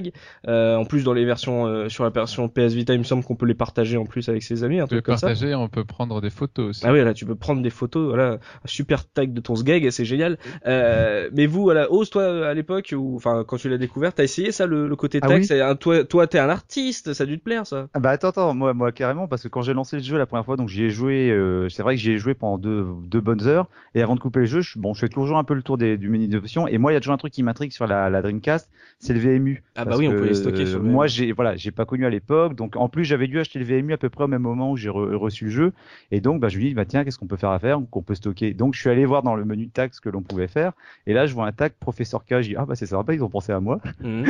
donc, euh, j'aurais pas grand chose. Et en fait, ouais, j'ai passé euh, peut-être euh, trois quarts d'heure à faire un joli ose un PR Rose, un professeur Rose et tout. J'étais très content. Moi, je réclame une capture d'écran hein, sur le forum. Bah oui, mais j'aurais bien voulu le faire, sauf comment le sauvegarder. Mais en fait, ma carte mémoire était déjà bien remplie avec les mémoires des autres jeux, donc en fait, j'ai dû l'effacer. Hmm. mais ouais, c'est très sympa. Alors ça, alors je pense qu'après, tu peux l'implémenter dans le jeu parce que quand tu fais les tags dans le jeu, bien sûr, tu, choisis. En fait, quand tu es dans ta base, tu choisis les tags, euh, les tags que tu veux par rapport aux petits, moyens et gros. Tu choisis dans la base lesquels tu veux, soit par les trucs euh, euh présélectionnés, ceux que tu vas trouver dans, dans les niveaux, ou alors tu peux mettre ceux euh, t'es personnalisé et tout, et, les, et, dans le jeu, t'avoir euh, tes dessins à toi, ça, et après les mettre dans les VMU, les filer à ton à ton pote pour qu'il ait son propre tag sur ce non, sur sa Dreamcast. Ça, c'était marrant ça le jeu était sorti en 2000. Bon, je pense que il y a dû avoir des mecs qui sont dû se lâcher justement et puis faire des purs de, de purs mieux que ça, mieux, que ça, parce qu'en fait, euh, j'avais même noté dans mes anecdotes. Euh, la Dreamcast pouvait se connecter à Internet à l'époque, et en fait, tu pouvais télécharger des images que tu mettais sur ta carte VMU, et en fait, depuis cette carte, eh ben, tu pouvais les envoyer dans le jeu et ça faisait le tag. C'est super. J'imagine qu'il doit y avoir des trucs, euh, qu'il devait y avoir des trucs super à l'époque. Il y a, peut-être un site de fans de Jet Set Radio qui répertorie les, les, plus beaux tags. Oh, ça doit exister, hein, j'en suis hein. persuadé. Hein. Hmm.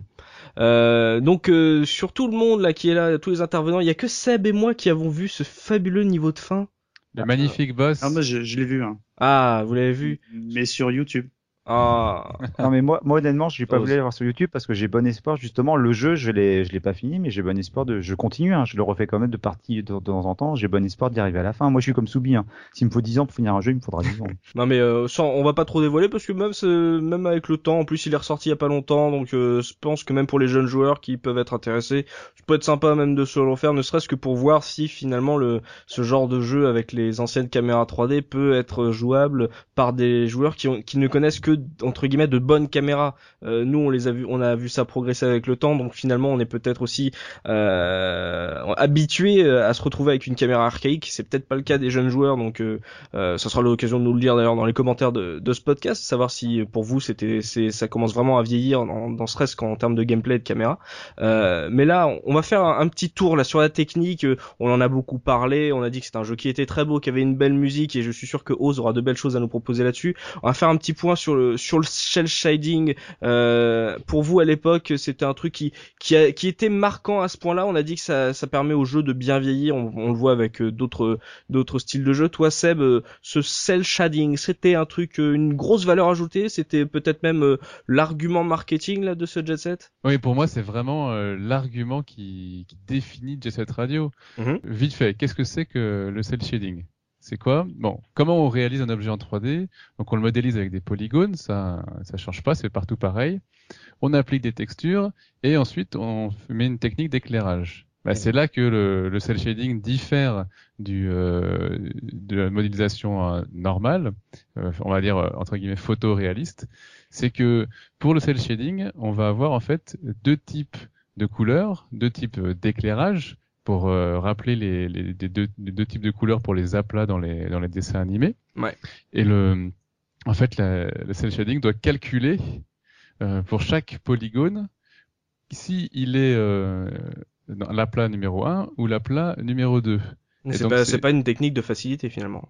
Et non, et c'est là que on peut, on, parce qu'en fait, on se dit oui, mais euh, quand on regarde le cel shading, c'est hyper, c'est simple quoi. Mm. Euh, ça, ça a pas l'air aussi compliqué que le, la modélisation 3D normale. Et en fait, c'est pas totalement le cas parce qu'il y a, bon, je, vous, je vous passe les détails que je n'ai pas entièrement compris, je vais vous l'avouer, mais euh, apparemment il y, a, il y, a, plein de, de, calculs qui sont qui entrent en jeu pour déterminer si le polygone a la plat numéro 1 ou la plat numéro 2. Mmh. Et euh, donc c'est chaque polygone, c'est là que c'est là qu'effectivement ça demande des, des ressources. Mais en plus, c'est l'autre l'autre effet du cel shading, c'est les contours les, les contours des, des, personnages et des euh, et des décors qui sont euh, qui sont le qui va avoir le gros trait noir euh, caractéristique aussi des, des, dessins animés et, et ou des ou des la bande dessinée parfois.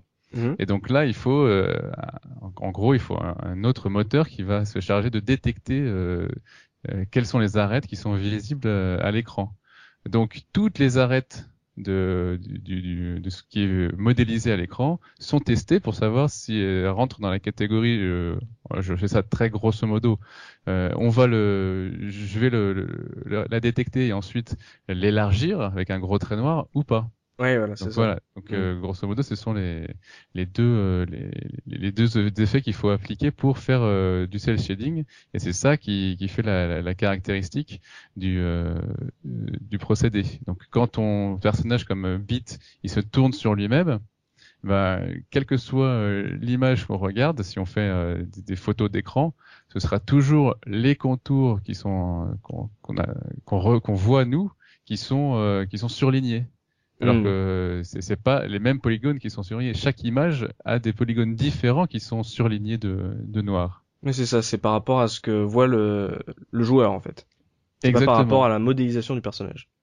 Exactement. Mais euh, moi, j'aimerais, ouais, effectivement. Donc, je, je veux juste rajouter encore monopoliser un tout petit peu la, la parole, parce qu'effectivement, à l'époque, donc euh, il est sorti en 2000, mais en fait, il avait été annoncé au Tokyo Game Show de, de 99 déjà, mhm. et, euh, et j'ai revu les quelques articles euh, qui parlaient de ça ou qui ou, qui, qui, qui étaient déjà écrits à l'époque en 99 et c'était vraiment ça faisait sensation. Mais moi je me souviens qu'effectivement c'était juste tellement original.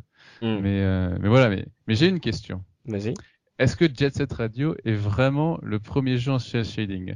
Parce que c'est quelque chose que c'est vrai que j'essaie de faire attention à ce genre de choses. Quand je dis ou quand j'écris, c'est le premier jeu euh, machin. Ouais. Bah, j'essaie quand même d'aller voir euh, si c'est le cas. Il n'y avait pas Fear Effect avant, non? Et eh ben, sur PlayStation, non? Il y avait pas Effectivement, sur, sur PlayStation 1 était sorti Fear Effect le 31 janvier 2000. Et maintenant, il faut savoir euh, si c'est vraiment euh, du cel shading. Parce que quand on regarde les vidéos, on se rend compte que déjà les décors sont 3D précalculés comme Resident Evil 1 et ceux-là, ils sont pas du tout en cel shading. Par contre, pour les personnages, bon ben, ça se discute quoi. On voit qu'il y, a bien les aplats, mais euh, moi, bah, sur toutes les vidéos que j'ai vues, il n'y a pas les contours. À la, à la, différence de Jet Set, visuellement, il est plus tellement agréable à l'œil ce, ce jeu. Bah, en plus, mais pour, pour moi, c'est plus dû à la faible résolution euh, de, de, la PS1 et, euh, ah, et au manque d'anti-aliasing que, euh, que, que, que, la technique. Il y a eu le Looney Tunes qui était sorti la même année. Voilà, mm. exactement. Il y a Looney Tunes qui est sorti euh, le 10 Il était pas mal celui-là en plus. C'était sympa. C'était sur quel support? La Dreamcast. Ah, ça me dit rien. Question par rapport au rappeur, c'est pas du cel shading? Je sais pas si c'est. Non, non, non, faut pas confondre le, faut pas confondre le design cartoon et le procédé. C'est pour ça, c'est pour ça que je pose la question. Moi, je, voilà, pour moi, le cel shading, j'associe ça souvent, voilà, design cartoon. Donc c'est pour ça, comme tu l'as dit, comme tu l'as très bien expliqué, ça, il y a toute une technique derrière qui n'est pas, qui est pas la même, quoi. Mm. C'est ça s'est fait beaucoup sur la il y a eu non, il y en a eu beaucoup sur la Dreamcast là euh, de trucs comme ça donc peut-être que c'était peut-être plus simple aussi pour euh, cette bécane de faire tourner ça euh, voir avec les experts de Veryard, euh, euh, Douglas Alves, si tu m'écoutes, euh, là-dessus. Dopa, toi, ça t'avait marqué là l'aspect purement technique, et graphique euh, de ce jet set. Euh, T'as dit que ça, ça ne vieillit pas, mais à l'époque, est-ce que pour toi c'était une grosse claque ou c'était un truc un peu chelou, euh, curieux, on va dire? Ouais, c'était bah, les deux en fait. C'était une grosse claque parce que techniquement on sentait bien qu'il y avait quelque chose de très particulier, mmh. super original, qu'on voyait, qu'on avait vu nulle part ailleurs. D'ailleurs, ça, ça mmh. faisait vraiment plaisir d'avoir un truc comme ça. Et, euh, et puis aussi c'était hyper fluide. Et euh, il y avait aussi pas du tout de, de coupure comme il y en avait beaucoup euh, sur ces sur ces jeux à l'époque entre les, les, les, passages entre guillemets entre guillemets hein, évidemment narratifs avec euh, toutes les animations explicatives et de liaison entre les, les niveaux.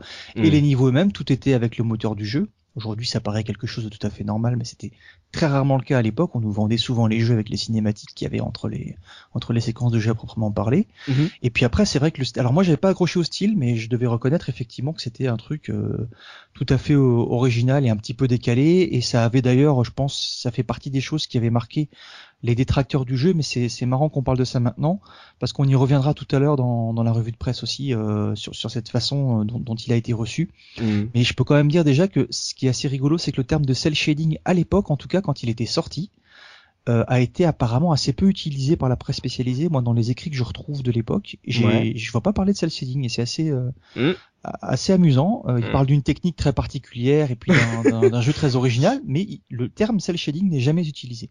On verra ça dans ta dans ta revue de presse. Euh, Ose, moi je me souviens que mon frère m'en avait beaucoup parlé de ce jeu et il m'avait montré un magazine une preview certainement. Il m'a dit regarde comment c'est beau et tout, comment ça défonce. Et moi je voyais le jeu et tout, donc j'étais en train de, de baver sur Shenmue et moi je vois le truc, je fais mais c'est moche euh, c'est dégueulasse. Et j'ai dû attendre de voir un trailer pour voir le pour réaliser le truc en fait. C'est que je sais pas si t'avais cette impression toi de te dire euh, hmm? Qu'est-ce que tu trouvais dégueulasse justement? Parce que c'était par rapport à des, capteurs d'écran que tu voyais dans les magazines. Qu'est-ce que qu'est-ce qui t'avait choqué? Mais en contour non? Ben oui non mais c'est que en fait en photo une image fixe tu n'as on a plus aucune impression de, de volume euh, le décor se détachait pas forcément plus du personnage sur les captures, donc tu disais mais c'est dégueulasse ton truc, c'est c'est un genre 2D mais dégueu, enfin c'est moche. Tu vois, moi, tu vois, dans mon cerveau ça ne fonctionnait pas jusqu'à ce que je le vois tourner en fait.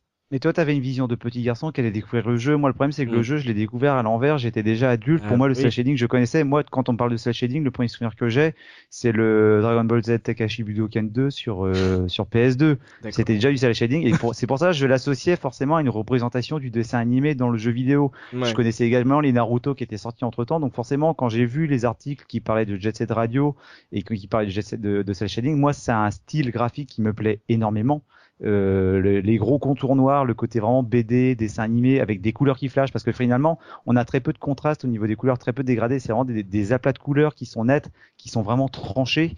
Et euh, moi, euh, voilà, j'ai pour, pour, pour, avoir fait un petit peu d'illustration dans, dans, dans, mes jeunes années, c'est quelque chose qui me qui, qui, me parle personnellement. Donc tu vois, moi pour avoir vu des images, c'était des images dans des magazines de rétro gaming, donc ça me personnellement ça me parlait et même en tant que joueur, ça m'attirait énormément. J'avais pas besoin de voir le jeu tourner pour, euh, pour, pour savoir que ça allait me plaire. Et même d'ailleurs, je crois que la première fois que je l'ai vu tourner, c'est lorsque j'ai reçu le jeu. Je n'étais même pas allé voir de vidéos sur YouTube. Oh je m'étais contenté simplement de ce que j'en avais lu et des quelques images. Et je savais que le postulat de base allait me plaire déjà. Après, voilà, malgré tous les critiques que je peux faire par rapport à la jouabilité, il n'empêche que moi, c'est un jeu qui me plaît pour ce qu'il représente, par rapport à Sega, par rapport à mon affect chez Sega. Et mmh. graphiquement, oui, à la limite, si, si je devais lui retrouver un reproche graphiquement, c'est qu'il y a peut-être peu de variété au niveau des décors parce que ça reste un jeu qui est très urbain. Et finalement, c'est vrai qu'entre les différentes zones qu'on rencontre dans la, dans la ville de Tokyo, il y a, il y a peu de renouvellement. Alors si, on va voir les chantiers, on va voir les égouts, on va voir euh, l'autoroute en, Il y a les favelas euh, de, au soleil couchant, on va dire. Oui, ouais, bien sûr, mais finalement, c'est vrai qu'il y a, il y a, ça il y a une, il y a une ville de nuit avec euh, la tour de télé. Voilà, mais, ouais, mais ça reste urbain, effectivement. Oui, bah, bien sûr. Ouais, mais là, voilà, je vais chercher un, je vais chercher un défaut qui n'en est pas un pour moi. Moi, par exemple, j'ai adoré Mirror's Edge. Euh, Mirror's Edge, c'est aussi un jeu complètement urbain. Ça se renouvelle pas graphiquement, ça m'a pas empêché de kiffer. Et là, c'est la même chose avec Jet Set Radio. Tu parles, tu parles d'un jeu avec des, des, des rollers, euh, tu, enfin, dans, dans, dans la cambrouge, je vois pas comment ça fonctionne. Voilà, dans le désert. Hein, je, vais grinder sur un arbre. Ah non, je peux pas. ouais. Mais voilà, mais je trouve que finalement, et en plus le propos du jeu, une fois de plus, c'est un truc auquel j'aurais pas pensé quand j'étais gamin, mais je trouve qu'on parle d'un jeu de, de, tag finalement, de graffiti, et là, bah tu as un jeu qui est euh, graphiquement, visuellement est complètement en accord avec son propos. Mm. Donc euh, le graffiti, ça plaît pas à tout le monde. Il y a des gens qui adorent, c'est un art urbain, c'est un art de la rue, t'as as des personnes qui détestent. Mm. Moi, c'est quelque chose qui me qui me plaît. Et bah ouais, je comprends que du coup, Jet Set Radio, t'as des gens qui sont passés à côté parce que franchement, le, style graphique est tellement tranché que ouais, ils se sont dit non, je pourrais pas passer 15 heures devant ce jeu-là, quoi. Enfin, je vais, je vais, vider mes stocks de colliers, quoi. Je pourrais plus, quoi. ouais, je comprends. Euh, toi, Mika de Twig, j'ai cru comprendre que finalement, en plus de la musique, on va l'entendre tout à l'heure, c'était euh, l'ambiance graphique que toi qui qui qui, qui sauve pour euh, finalement le jeu et finalement le pour toi le gameplay c'est vraiment le, le boulet au pied quoi. Ouais, malheureusement parce que encore une fois, faut se remettre dans le contexte d'époque. Euh, en 2000, euh, enfin, je trouvais que ça ça tuait quoi. Enfin, graphiquement, c'était mortel quoi, tu vois. Mhm. C'était de la belle 3D entre guillemets. Ouais. Et euh, t'avais euh, surtout un style euh, euh, dessin animé. Enfin, on parlait vraiment de ça à l'époque. C'était oh, dire un dessin animé parce que le cel shading, Dopa va en parler, mais c'était c'était pas un, terme courant comme euh, aujourd'hui. Bah, le cel shading, c'est natif entre guillemets dans, dans, dans, le langage des gamers, quoi. Ouais, ouais. Et, et, et, je me souviens que je m'étais fait la remarque à l'époque en me disant, oh, imagine ce, il porte une BD euh, avec, avec cette techno euh, en, en jeu vidéo. Euh, moi qui suis un grand fan moi de qui joue à Torgal. Moi qui joue à Torgal le The Point and Click. Euh, je me dis mais ça, ça doit tuer. Et, et d'ailleurs ils ont Ubisoft l'a bien compris parce que quelques années plus tard ils ont sorti euh, 13 13 mm. qui est euh, bah, qui est qui est un des jeux que j'ai qui, qui, est culte dans mon cœur parce que euh, euh, ils utilisaient vraiment l'esprit BD avec la, la techno euh, du cel shading quoi. Euh, ils poussaient tellement même le, le truc euh, à fond que tu avais des onomatopées dans le jeu hmm. et que, qui rendaient vraiment honneur à l'univers bande dessinée transposé dans le jeu vidéo. Hmm. Voilà, donc moi je, je suis assez client de, de ce type de graphisme quand le propos s'y prête quoi. Voilà. Euh, là, on va passer à la, revue de presse euh, de Tonton Dopamine. Et avant, bien sûr, il y a le, la musique, le notre musicien d'os va nous faire euh, son interlude musical. Il y a beaucoup de choses à dire sur la musique de Chat Set Radio, professeur. Donc, je te laisse la parole. Explique-nous un peu tout ce que tu veux sur la musique. On se fait plaisir. C'est le dernier jeu standard de l'année, de la saison 3, de la case rétro. Donc, fais-nous plaisir. On s'est mis une bonne BO pour finir la saison. Ah oui, alors là, la BO, bah, comme le style graphique, finalement, on a une BO qui, tranche parce qu'elle est vraiment très imprégnée de street culture. Donc, c'est une BO qui a été composée euh, en grande partie par Hideki euh, Nagamura. Je dis en grande partie parce qu'il y a une bonne moitié des compositions qui proviennent d'artistes divers qui sont issus de la scène euh, rock, de la scène soul, de la, de la scène R&B, rap, orgie R&B. C'était peut-être pas comme ça qu'on le disait dans les années 2000, mais bref, vraiment du funk. Et il y a des artistes comme David Soul qui n'a rien à voir avec le Hutch de la de la série Starkey Hutch. Hein.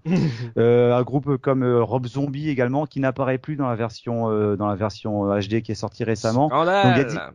Voilà, donc bah oui, mais comme avec Crazy Taxi finalement. Et en fait, Scandale. je savais que la la BO de ce de ce jeu était vraiment très très forte, qu'elle était vraiment très très intéressante, qu'elle était vraiment totalement en accord avec le, le, propos du jeu. Et en fait, en y jouant, je me suis dit, mais en fait, il y a la même intention dans ce, dans ce jeu que finalement dans Street of Rage dix ans plus tôt. C'est-à-dire que ce soit dans Street of Rage ou dans Jet Set Radio, on a les deux compositeurs, donc euh, Koshiro d'un côté et Nagamura de l'autre, qui mm. ont finalement se sont euh, totalement imprégnés de, du son d'une époque. Alors, au début des années 2000, euh, je vais pas dire qu'il n'y avait que le, le rap et euh, la funk dans les, dans les boîtes de nuit, mm. mais c'était typiquement le genre de musique que l'on pouvait entendre dans les, sur les dance floors. Quoi. J'aime bien ton parallèle avec Street of Rage un qui était un beat'em all, l'autre c'était un tag them up. Euh, c'était, euh, c'est bah, finalement ça, ça, se ressemble en plus dans la construction. J'aime bien. On, a deux jeux urbains et puis deux jeux mm. finalement qui reprennent bien une imagerie urbaine de leur époque, Street of Rage, début des années 90. On a tous vu des films américains de la fin des années 80 où tu avais justement des, des gangs dans les dans les dans les rues américaines. Là, on est dans des dans des dans des rues euh, japonaises mais on sait bien que dans les années 2000, ben, le Japon commençait justement de plus en plus à être populaire en Occident. Mm. Donc on avait également une imagerie un peu exotique de, du pays du soleil levant, et on, a, on retrouve ça musicalement. Alors il y a le côté barré également de la scène japonaise. Je rappelle quand même que la scène japonaise, la scène musicale japonaise, c'est la deuxième euh, scène musicale la plus importante après celle des États-Unis. Et mm. donc, autant en termes de quantité qu'en termes de variété. Et donc, cette quantité, cette variété, on la retrouve également dans la BO du, euh, de Jet Set Radio. Alors, pour moi, ça a été très frustrant de faire une sélection parce qu'il y a un nombre incalculable de titres qui mm. sont tout bonnement mais excellents. Après, voilà, je comprends que certains n'aiment pas. Moi, je, je suis pas fan de rap non plus, mais là, je, je tombe complètement à genoux devant devant cette BO. J'ai retenu deux titres. Alors comme d'habitude, j'ai pas forcément pris les plus connus, d'autant plus que je pense qu'on entendra bientôt dans une prochaine émission un des titres de Jet Set Radio.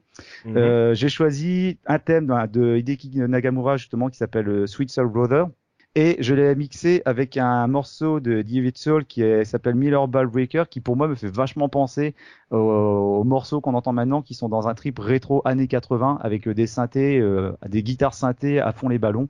Donc euh, je propose en effet que on pense tous à taguer des cœurs d'amour sur les murs sur le son de ces musiques. Ça marche, on se retrouve juste après ça pour la revue de presse de Dopamine.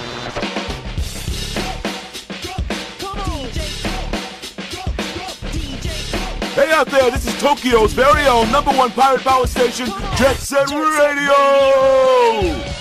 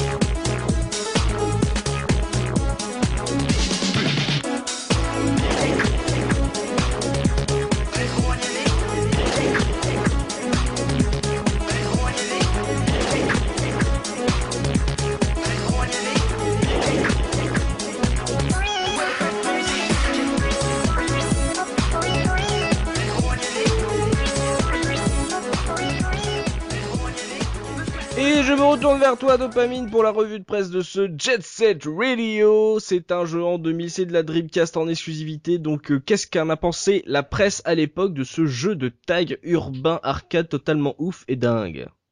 Alors, euh, j'ai pas retrouvé beaucoup de scans, il n'y a pas beaucoup de choses qui circulent euh, sur le réseau, ou en tout cas, j'ai pas réussi à creuser assez profondément. J'ai trouvé principalement des choses de chez Console Plus, et puis deux notes qui traînaient par-ci par-là. Déjà pour commencer, Player One qui avait donné un 93%, Joypad qui était un 8 sur 10 avec le test d'un certain Julot. Et la première info directe, le scan direct entre guillemets que j'ai trouvé, c'est un scan de Console Plus qui avait parlé de la version japonaise qu'ils avaient vue. Et on avait tout à l'heure parlé, enfin j'avais parlé un petit peu des cinématiques qui utilisaient le moteur du jeu. Ils avaient également noté ce point-là en, soulignant que les cinématiques étaient sublimes. Jet, Set Radio possède des cinématiques vraiment uniques avec leur dizaine de mangas animés. on parle toujours pas de cel shading. Hein. Mhm. Les mouvements ont bénéficié du même soin que les dessins. Tout est bien huilé, bien fini, une sacrée claque qui apporte un peu d'air frais par rapport aux habituels films de synthèse. films de synthèse. Donc ça c'était toutes les euh, toutes les séquences euh, animées qu'on avait entre les jeux. La preview fait euh, trois pages dont deux qui sont écrites avec du texte. Le reste c'est vraiment que du visuel. Ils ont vraiment beaucoup accentué sur le côté visuel évidemment. Mmh. et ce qui est assez rigolo, c'est qu'on retrouve quasiment les mêmes visuels dans le dans le test qui suit juste quelques mois après. cette preview là, elle date de juillet-août 2000 et puis en décembre 2000, on a le numéro de console plus qui se consacre au test. Ouais. Euh, Donc euh, là, je vais vous relire l'intro aussi parce que on, va encore voir l'aspect technique et toujours on passe à côté du terme de, de cel shading euh, si cité aujourd'hui. Alors le cel shading, je me suis, j'ai aussi regardé un petit peu pour, pour préparer l'émission. Est, est-ce que vous connaissez le terme français de cel shading, messieurs? Oh là, attends, je sais que FPS on disait euh, shoot them up à texture mapping, donc là ça doit être un truc bien bien huilé. Bien rigolo. Euh, je dirais celluloïde. Euh, Bravo, ouais, c'est ça. C'est ça, c'est ombrage de celluloïde en ah, François. Oh la vache. Très bien. Académie française représente. C'est cela. Alors, donc l'introduction du test. Lors de sa sortie au Japon, Jet Set Radio avait marqué les esprits. On n'avait jamais vu là-bas une telle réalisation. Superbe 3D avec des persos modélisés genre dessin animé. Genre des c'est magnifique. voilà. Jet Set Radio, s'il soulève déjà des polémiques aux States, semble proposer un concept innovant et fun. Alors la polémique, c'était euh, sur le côté euh, je tag tous les murs, c'était très mal de taguer. Enfin bref, on était des terroristes. attention, au, tout début du jeu, il y a une mention qui dit euh, oui, le, le tag c'est ça. C'est un art urbain, ne fait, voilà, c'est ça. À ne pas faire sur les murs de votre ville. Ouais. Le, le, graffiti est un art, le vandalisme est un délit, un truc comme ça. Et donc euh, les tests de, de, console plus à l'époque, il y avait toujours deux avis. Donc on a l'avis de Switch. Donc le principe de Jet Set Radio est original et super fun. De plus la réalisation est étonnante. C'est magnifique, coloré, fin, détaillé. Les persos sont texturés, façon dessin animé et possèdent tous des looks différents techno, hip-hop, etc. Voilà, voilà. Alors qu'est-ce que j'ai relevé de rigolo aussi dans cet avis? Euh, Ah oui, il dit que les commandes répondent très bien que les figures s'effectuent facilement. Ah tiens, tu parles. Moi, je suis trop d'accord. Hein. Ouais, c'est ça. une partie ensemble. Seule la gestion des sauts nécessite un petit temps d'adaptation. C'est ça, un petit temps d'environ 15 jours. Tout va bien. Alors, ensuite, on va terminer avec l'avis de, de Gia sur le, même test, qui avait déjà complètement craqué sur la version japonaise de Jet Set Radio, et je serais bien tenté de recommencer l'expérience avec la sortie française. En effet, le jeu a été légèrement modifié, tout comme Dead or Alive 2 par exemple. Sega a intégré quelques niveaux supplémentaires, de nouvelles musiques pour les accompagner. Voilà, le scénario a aussi changé. Euh, il y a grosso modo l'ordre des choses qui ont changé, et puis ça se finit avec un gros 93% mmh. euh, dans ce console plus, avec aucune note qui descend en dessous de 90%, si ce n'est celle de la jouabilité tout de même. Donc il y avait quand même un petit souci. Hein. La gestion des sauts est un peu spéciale. Il faut s'y faire trois petits points. Voilà, c'était assez rapide, mais en même temps, comme on a été euh, très prolixe sur le jeu, euh, c'est pas un mal d'aller rapidement sur cette revue de presse. Donc euh, gameplay, ils ont noté les petites difficultés à prendre le jeu en main, mais finalement, euh, quand tu vois les notes, euh, il a été salué. Hein. Bah, il a, il a été salué. Oui. Bah, c'est un, mm. un, jeu qui a eu un bon succès d'estime, un succès mm. commercial quand même relativement mitigé. En même temps, le parc installé de Dreamcast, euh, malheureusement à l'époque, c'était pas ça justement. Mm. mais c'est sûr que avec le recul maintenant, quand on se retourne, qu'on regarde, et puis que justement on apprend que c'est euh, si ce n'est le premier vraiment un des précurseurs de, de cette technique qu'est le cel shading, ben c'est impossible de passer à côté d'un Jet Set Radio. Oui, oui, ça doit être une référence pour au moins pour ceux qui aiment qui aiment ce style et ceux qui aiment euh, les jeux de la Dreamcast. Je pense que c'est un indispensable de la Ludo de la Dreamcast, même pour ceux qui se la refont aujourd'hui. Euh, donc c'est tout pour la revue de presse, Dopa? Ce sera tout pour la revue de presse. Et eh ben je vais me retourner vers Mika de Twix pour les anecdotes. Mika, est-ce qu'on a oublié des trucs sur Jet Set Radio? Oh bah il nous reste encore quelques éléments. Alors déjà encore une fois, euh, je, je, tiens à remercier euh, notre copain du site euh, Un jeu 10 anecdotes parce que euh, tout bêtement j'ai saisi sur internet Jet Set Radio Anecdote et son site sort en, en, premier lien. Mhm. En plus c'est extrêmement bien fait donc je, je, je, tiens à souligner que tout ce que je vais citer est directement pris sur son site donc je ne le remercierai jamais assez parce que c'est vraiment un super travail. Alors en fait, ce qu'il faut savoir, c'est que le jeu a été en catastrophe changé euh, de nom quand il est arrivé sur le sol américain, parce qu'en fait, dans nos contrées européennes et japonaises, on, on connaît sous euh, Jet Set Radio, mais euh, aux États-Unis, s'appelle Jet Ground Radio. Tout simplement parce qu'il y, avait une, radio qui de, là-bas qui, s'appelait déjà Jet Set Radio, donc pour éviter tout procès, eh ben, ils ont changé le nom en urgence. Quoi. Manque de chance. Ouais, ouais. Et euh, on, euh, Dopar l'a rapidement souligné. Mais ce qu'il faut savoir, c'est que le jeu, euh, quand il est sorti euh, en Europe, il, il, était un tout petit peu remanié, donc euh, avec des rajouts de, de niveaux et des zones de jeu supplémentaires. Et bah, du coup, ils ont ressorti une, une édition japonaise qui s'appelle De la Jet Set Radio, qui reprend bah, les éléments réajustés des versions euh, occidentale, quoi. Hmm. Voilà. Euh, alors, est-ce que vous vous souvenez d'un des personnages qu'on récupère qui s'appelle Garam? Vous savez, c'est le, le type avec un énorme collier avec un squelette, Oui. et, euh, torse nu, métis, et qui a Ouais. des grosses lunettes, on dirait une mouche. Moi, ça Oui, penser ça. à Dalsim, ce que tu décris, moi. Ouais, c'est bah d'ailleurs, il- je trouve qu'il a des, des faux airs. Enfin, j'exagère un tout petit peu, mais il y a de l'idée, quoi. Et ben, en fait, ce, ce crâne euh, est bleu et a des pointes, donc ça a intrigué euh, les gens. Et en fait, ça a été euh, dit par, par, par un développeur bah, qu'il s'agissait tout simplement le crâne de Sonic. Quoi. C'est beau. Bon, c'est pas c'est pas flagrant flagrant, hein, très honnêtement. Mm. hein, je- J'ai l'image sous les yeux, mais c'est c'est des petits trucs euh, très très mignons quoi. Mm. Et euh, ce qui ce qu'il faut savoir également, c'est qu'il y, y a beaucoup de gens qui aiment bien fouiller un peu euh, les textures euh, euh, sur les CD, les jeux, tout ça. Et en fait, en fouillant des textures du jeu, ils ont trouvé plusieurs choses, notamment en fait euh, qu'il y avait des textures euh, de montres Swatch qui Ouais. laissaient euh, supposer un deal, euh, ce qu'on appellerait entre guillemets de la publicité masquée, qui a dû probablement être annulé euh, en, en- dernière minute. Toujours est-il que les textures de montres Swatch sont présentes sur le GD-ROM. Il y avait pas un on truc, ça s'appelait pas. Watch? Justement, il y avait pas dans les centres commerciaux une grosse pub avec une montre et ça s'appelait Watch? Ah, il y a des chances. Hein. Je, honnêtement, je, je me souviens plus. Mm. Et on peut également trouver euh, une affiche euh, d'un- d'un- d'une série qui s'appelle Darkman Return, Mhm. qui, euh, qui est non sans rappeler euh, la série Batman qui est emblématique des années 90. Ouais. Et, euh, et en fait, dans la version finale, c'est pas, c'est, c'est le, le même design, mais c'est plus du tout le même, euh, le même dessin. Mhm. Et euh, donc voilà, donc c'est sympa. Donc les mecs ils se sont ils se sont fait plaisir. Et euh, ce qu'il faut savoir également, c'est que il y a une chanson qui s'appelle Super Brother. Super brother. Et ben en fait, euh, et ben en fait, c'est une chanson qui parle tout simplement de Mario et de Luigi. Oh. Parce que dans les paroles, il y a euh, Come we going to rescue Peach? We are super Mhm. boys. Donc euh, et we like mushroom. Donc euh, bon, c'est c'est des sous-entendus qui qui non sans rappeler l'univers de, de notre plombier. sous-entendu, quoi. Ouais, c'est- c'est c'est pas que des sous-entendus à ce Voilà, niveau-là. Et enfin, je termine ce qui on parle de la version Dreamcast.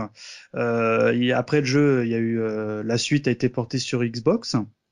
Et euh, ce que on sait beaucoup moins, c'est qu'il existe une version euh, Game Boy Advance Ouais. plus. Qui est, euh, qui est qui a été édité par euh, THQ, qui est, qui est fait sous le même moteur des jeux 3D isométriques euh, Tony Hawk, Ouais. qui reprend exactement euh, le jeu euh, de la Dreamcast, mais avec les contraintes de la Game Boy. Et moi, euh, je l'avais pu le tester, parce qu'une fois, je l'avais trouvé sur une brocante. Et honnêtement, il est, il est vraiment bien, quoi. Il est, il est très correct. hein. Euh, je vous conseille vraiment de regarder une vidéo ou de le tester, euh, euh, si, euh, quelle que, quelle que soit la manière, la, la, la Oui. méthode. Comme beaucoup de jeux de la tu GBA. une Ouais. Tu joues avec une GBA, pas avec une manette Dreamcast, donc. euh. Non, non, non, honnêtement, il est vu en 3D ISO, il est très bien. Et euh, le jeu se paie même le luxe d'avoir euh, les, les voix et les musiques, musiques digitalisées, quoi. Ouais. Ouais, c'est ça. pas mal. Mais il y a- il y, a la Ludo GBA est, est une tuerie. Euh, Ah oui, non, mais la, la- la GBA est une petite console euh, pleine de ressources. mm, Ah oui, le jeu est vraiment très très fin, très très propre, quoi. Voilà, et- J'étais bien étonné, hein. Et les digits sur GBA, ça va être euh, quelque chose, hein, quand même. Ah non, non, non, non, non, sont... moi j'ai- j'ai- je les ai regardés. euh, Ça vaut bien les digits de Mega Drive. hein. Attends, Ose, on parle de Digit euh, GBA, là juste, là, c'est la toute petite parenthèse d'Enfalvière. Si vous voulez, si vous voulez entendre de bonnes Digits sur GBA, lancez-vous euh, American's Got Talent ou American Ah, je Idol, je sais plus. for- formidable. Formidable. Ouais. voilà. Continue, Mika. Eh ben, en fait, c'est tout. Oui. Est-ce que Oui. je peux juste en glisser une? Parce que Ah, j'en ai bah, oublié tout à l'heure sur la partie musicale. Et, en fait, j'ai juste oublié de glisser que justement le compositeur Diki Nagamura, on va peut-être le, le, le réentendre bientôt. Bon, il a continué à composer un petit peu euh, pour d'autres jeux et puis il a même euh, il a fait des compositions à, à côté. Mais en fait, il y a un jeu qui a été kickstarté euh, récemment. D'ailleurs, le kickstart, le Kickstarter se termine au bag- le lendemain du jour où on enregistre pour un jeu français qui s'appelle Over de Midgard Studio, qui est un mix finalement entre Mirror's Edge et euh, Jet Set Radio. Ouais. Et en fait, les mecs, ils ont clairement dit, hein, ils ont ils ont affiché leurs références, ils ont dit ouais, on est fan de ces jeux-là. Et en fait, ils ont tweeté, ils ont dit bah si jamais on atteint un tel palier, on demande justement au compositeur de Jet Radio de nous rejoindre. Le mec, donc euh, Hideki Nagamura, quand il a vu ça, il a répondu par tweet euh, de manière très sympathique, ouais, sans problème. Et finalement, je suis parti voir sur le, la page Kickstarter et puis il a été euh, rajouté. Donc finalement, ça a été Ah. officialisé. Comment s'appelle ce jeu? Il s'appelle Over, H-O-V-E-R, et ça a l'air de, moi je suis, euh, moi je suis hypé à mort là. Ah bah on attendra ça. Au moins moi, ouais, je suis sûr. Ouais. Mm. Et moi, j'ai juste un truc quand, Oui, quand. Mika tu disais euh, sur le, de la Jet Set Radio, en fait, euh, le, le ping-pong entre les versions japonaises, américaines, japonaises, c'est quelque chose qui, est, qui arrive souvent avec les, les Final Fantasy, parce qu'il y a, il y a Final Fantasy 7 euh, international, il y a Final Fantasy 12 Zodiac édition, tout ça, c'est des, des versions au Japon de la version américaine. Oh là là. ah, allez, un buzz pour finir l'année, c'est génial ça, pour finir la saison, c'est beau. Ouais, non, mais oui, c'est vrai que c'est que les Japonais sortent, ont leur jeu qui sort en premier, puis après ils récupèrent six mois après le jeu, euh, on va dire, euh, euh, viré de tous ces bugs avec les ajouts des versions occidentales. On a vu ça avec avec Tenchu notamment. C'est voilà, l'avantage. Et ça les dérange pas, ils rachètent le jeu. Oui, bah c'est ça. Aujourd'hui, voilà, on attend le patch. C'est ça, c'est magnifique. Et eh ben merci euh, Mika pour les anecdotes. Euh, on a pu voir que Jet Set Radio été un jeu euh, plébiscité par la critique d'Opa. Euh, est-ce qu'aujourd'hui, avec des ventes qui n'étaient pas forcément énormes dues au parc de la Dreamcast à l'époque, est-ce que c'est un jeu devait être exactement le même que celui de la Wii U actuellement d'ailleurs D'Opa, est-ce que Jet Set Radio c'est un jeu qui coûte cher à se reprendre? On a entendu Oz quand il a dit comment il a découvert que lui, s'il avait coûté 5 euros. Est-ce qu'aujourd'hui encore ça coûte 5 euros. Alors, euh, autant ça a été un petit peu léger, j'ai eu du mal pour euh, trouver des critiques euh, scannées et pour vous en parler. Autant là, j'ai du lourd, les gars. Ah. alors, pour les prix, on va rester standard. je les ai plus trouvés à 5 euros, bien que on puisse faire des coups de fusil encore. Ça traîne encore à gauche, à droite. en cherchant bien, en grattant bien, on peut le trouver. C'est moins cher, c'est sensiblement moins cher sur les sites euh, style Le Bon Coin et compagnie où on les trouve. Euh, alors les prix sont assez variables, ça m'a un petit peu surpris. Ça va de 5 euh, effectivement à 30 euros pour un jeu dans un état correct. Ouais. Euh, 30 euros étant les jeux euh, censément sous blister, en état neuf, etc. Moi, j'ai été assez surpris par, par cette grande variabilité des prix. Alors, je suis allé voir sur des sites d'Argus. Alors, on sait ce que ça vaut les sites d'Argus, mais bon, eux, ils l'évaluent à peu près 15 euros. Donc finalement, ça, ça, ça tombe un petit peu dans cette fourchette de 7 à 30, à 30 euros. Et plus intéressant, c'est euh, sur ces sites-là, c'est qu'on voit un petit peu si la cote monte ou descend.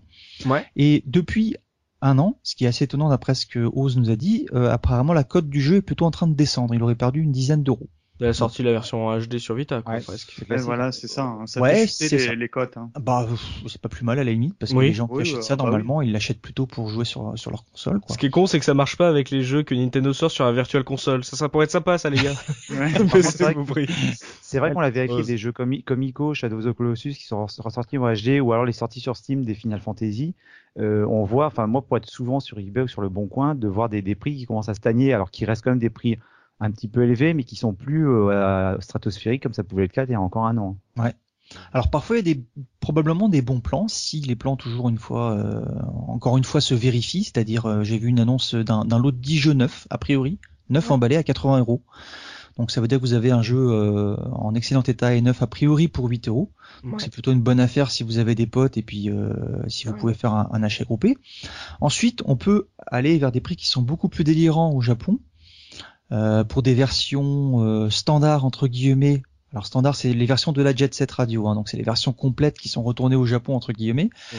Là, ça part quand même beaucoup plus haut, c'est de 90 à 200 euros. Oh là là, 200 boules, oh là là. Voilà. Donc euh, Seb, hein, si tu as toujours ta version japonaise, elle a pris de la valeur. Là, c'est plus Street Culture, hein, c'est Bling Bling édition. Hein. Ah, attends, attends, bah, l'édition Bling Bling, donc une, une version limitée, qui était dans une espèce de boîte euh, jaune qui devait faire 40 euh, cm par 20 cm. Celle-ci, elle dépasse les 200 euros. On est à 200, systématiquement au-dessus de 200 euros et on culmine jusqu'à 230 euros. Est-ce qu'il y a le crâne de Sonic dedans voilà, voilà. Un, un Est-ce qu'il y a le crâne de Sonic au minimum avec Écoute, j'ai pas réussi à savoir ce ah, il faut des reliques à ce prix-là. Ah, ouais. Ah, attendez les gars, on n'est pas arrivé encore. Non. Bon, on est sur la Dreamcast. Donc c'est euh, c'est une console de mon cœur. J'ai, je crois que le jour où on a annoncé la mort de Sega, ça m'a vraiment fait quelque chose. Hein. Ouais. Je vais pas exagérer, c'était pas comme la mort d'un proche, hein, mais ça fait quand même très. C'était un peu plus dur, tu vois. C'est ça. oui. Mais bon, c'était vraiment chaud. Alors là, je, je, sors un petit peu du strict cadre Jet Set Radio, mais il y a Jet Set Radio dedans. Euh, J'ai trouvé un lot assez exceptionnel à 4500 euros bien. un, lot de jeux Dreamcast euh, a priori en très bon état, donc d'après son vendeur, qui euh, comprend 130 jeux. Euh, avec des, accès, des jeux accessoires aussi. Où, je sais pas si vous vous souvenez, il y avait les maracas. Oui. Ça c'était pour euh, je sais pas, Samba, Samba, de voilà, Samba Super jeu Sega Bass Fishing. Exactement, j'allais dire la canne à pêche de Sega Bass Fishing, tout ça. Il a ce genre de, de choses. Ça m'intéresse. Hein. Bah 4500 euros 130 jeux, euh, en fait quand tu commences à faire le calcul, ça fait quand même 33 euros le jeu. Je pense que si tu prends le temps de te faire ta propre collection, tu peux t'en tirer un meilleur compte. Voilà. Évidemment, il y a Jet Set dedans, mais euh, bon, après c'est sûr que tu as les 4500 jeux d'un coup. Maintenant, j'ai encore mieux que ça. Si vous êtes un gros fan de Sega, et là je suis devenu assez dingue en voyant cette annonce. À votre avis, euh, combien on peut payer de jeux Sega au kilo? C'est-à-dire combien pourrait coûter le kilo Attends, de t'as un jeu- mec qui vend au kilo? de jeux de Dreamcast Non, C'est au kilo non, non, j'ai calculé le prix au kilo. Au kilo octet. Non, non, c'est au kilo, en kilogrammes, monsieur. Euh, au kilo, combien ça vaut? Un jeu tout On compte la boîte, hein, c'est pas le CD. Hein. Et avec ceci. Euh, Ah, c'est euh, c'est toute la boîte avec le CD, tout ça. Euh, le Ah, gars vend ce jeu. 50 grammes, je, non? Je dirais que c'est 58 euros le kilo. 58 euros le kilo. Monsieur, j'ai 58 Ouais, euros à ma gauche. Ah, au milieu, j'ai combien? 42, la réponse universelle. 42, très bien. 120. 120, monsieur se rapproche. Je comprends pas la question, c'est comment on met des jeux au kilo C'est pas grave, tu sais pas jouer non plus à ce jeu. si, on, si on te vendait les jeux, si on te vendait les jeux Sega Moi, au kilo, on- le monsieur te dit voilà, j'ai les 150 jeux Dreamcast, monsieur, je vous en voulais combien de kilos 150 euros. 150 Eh bien non, monsieur, c'est 210 euros le kilo pour ce lot exceptionnel de 200. 216 jeux. Un full set pâle, c'est un français, hein, c'est un Nantais le monsieur, donc en plus c'est en Bretagne. Quel, quel, quel site? Mais non, Euh, c'est un sur Nantais. eBay, c'est sur eBay, messieurs. Je, on vous mettra peut-être le lien parce que c'est quand même assez exceptionnel. On a 216 jeux. Le full Ah. set de la Dreamcast, c'est 216 jeux. Ah, et Alors, il le vend comme un full set. Ouais. Et il y a 216 jeux en pâle. D'accord Hmm. Le prix annoncé est quand même de 20 000 euros. Attends, Très et bien. tant- Et attends, et tant qu'à faire, parce Ose. que vu que Rocco Siffredi avait servi quand même de, de, il avait fait une publicité pour la Dreamcast. Fais très attention où tu vas, toi. Tu, tu penses- tu- tu penses qu'en fait, comme il est vend au kilo, il va dire, bah, il m'en reste un peu, je vous le mets quand même. Alors voilà, je vous ai calculé le prix au kilo parce que le vendeur précise que l'ensemble du lot, euh, les frais de port sont conséquents puisque l'ensemble du lot pèse 95 kilos, donc il m'a été facile de faire le calcul. Ouais. Euh, ça veut quand même dire que le jeu à l'unité dans son lot est à 92 euros. Quand même. C'est Oh quand même, ouais. Alors c'est un, c'est un full set. hein. Alors il faut quand même, je ne résiste pas au plaisir de vous lire tout de même une partie de, de cette annonce. Ouais. Euh, donc ce sont les 216 titres officiellement sortis durant la période de commercialisation de la console en Europe. La vente comprend également 57 éditions alternatives de certains titres sortis seulement dans une partie de l'Europe, soit un total de 273 jeux originaux neufs. Donc il y a des jeux qui sont en double parce que c'était pas exactement la même version. D'accord. D'accord? Alors attention, tous les jeux sont complets et dans un état irréprochable. Chaque jeu a été acquis neuf, déballé et son état vérifié soigneusement. Le mec est un maniaque. hein. Chaque CD a été vérifié pour s'assurer qu'il ne présente aucun défaut ni aucune rayure ou trace de doigt. Chaque boîtier de jeu au format spécial Dreamcast PAL est en parfait état et ne présente aucune rayure, aucune fissure. Tous les picots de maintien du CD sont présents. Tous les livrets et les pubs d'origine sont présents. Aucune des pages cornées ni agrafes rouillées. Une fois le code jeu vérifié- noté sur les notes euh, Attends, additionnelles à la fin. Une Oui. fois le jeu vérifié, il est blisterisé par mes soins sous plastique étanche de 25 microns. Ah ouais. Ah oui. Donc le mec a pris des années pour compléter la collection, etc. Il espère que ce sera un collectionneur qui voudra le, le prendre. C'est un lot complet, évidemment, euh, non, Non, euh, sécable, non, ouais, entre guillemets, enfin, séparable. Mm. Euh, tout ça, c'est très bien documenté, donc ça a quand même l'air d'être une, une annonce euh, sérieuse. Ils sont livrés dans six mallettes de transport en aluminium. Ils vous. T'as les Men in. Black qui viennent chez toi pour Ah les non, livrer. les mecs, je vous, je vous mettrai le lien et puis vous, vous l'aurez, tu, payes, pense. tu payes avec des, des valises d'euros en liquide et tout. Enfin, Voilà. Alors le, le mec euh, offre troisième sous-sol de Carrefour, Quand même. à 2 heures du mat. quand même grand seigneur, il offre la, la, la Sega Dreamcast avec des quatre manettes neuves, des packs de vibrations neufs, euh, etc. Enfin, c'est un- une annonce assez hallucinante. Euh, Il y a des photos des, des, des valises, il y a, tu vois tous les trucs sous blister, t'as l'impression d'être dans un magasin. Euh, les manettes sont sous blister, elles sont pas ouvertes, donc le, c'est très spécial. Euh, moi, je trouve que c'est un petit peu comme le vin, c'est bien d'en avoir dans la cave, mais c'est bien aussi de le boire de temps en temps. Donc je suis partagé entre l'admiration euh, de, de la collection et puis le, le, le gâchis entre guillemets du truc parce que bon le mec collectionne mais en même temps je suis pas sûr qu'il y joue beaucoup à ces jeux quoi, de peur de les abîmer. Et puis faites, atten- faites Ça- attention les caseurs parce que le, deviner le prix au, au kilo des, des jeux, c'est c'est le prochain thème de votre quiz, non? Ah ouais ça Ah, pourrait ça être. pourrait être, ça pourrait être une idée, ouais. Ouais, Mm. ouais, ouais. C'est une clair. idée. Monsieur, je vous en mets combien de kilos ouais. Voilà, c'est ainsi que se termine euh, cette, euh, cette, cette entre guillemets Argus.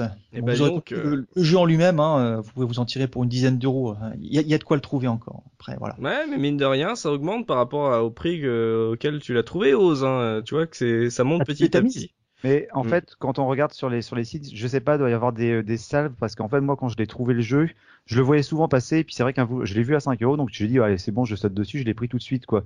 Et il y a peut-être genre 1 euro de livraison et après pendant longtemps, genre pendant 2 3 mois, je l'ai vu réapparaître assez fréquemment avec des vendeurs différents mais à des prix qui étaient toujours en dessous 10 euros. Et là c'est vrai que je je l'ai pas revu depuis euh, depuis très longtemps sur des des sites d'enchères. Mm. Donc c'est étrange, il y, a un, il y a un roulement sur les sur les jeux rétro. Oui, ça dépend quand est-ce qu'ils retrouvent leur jeu, ceux qui le vendent. Et puis on a vu que ça a un peu baissé avec la sortie de la version euh, PS Vita, avec euh, enfin la caméra qui bouge au stick droit, même si ça ne règle pas tous les problèmes, c'était déjà pas mal, c'était demandé depuis très très très très très longtemps.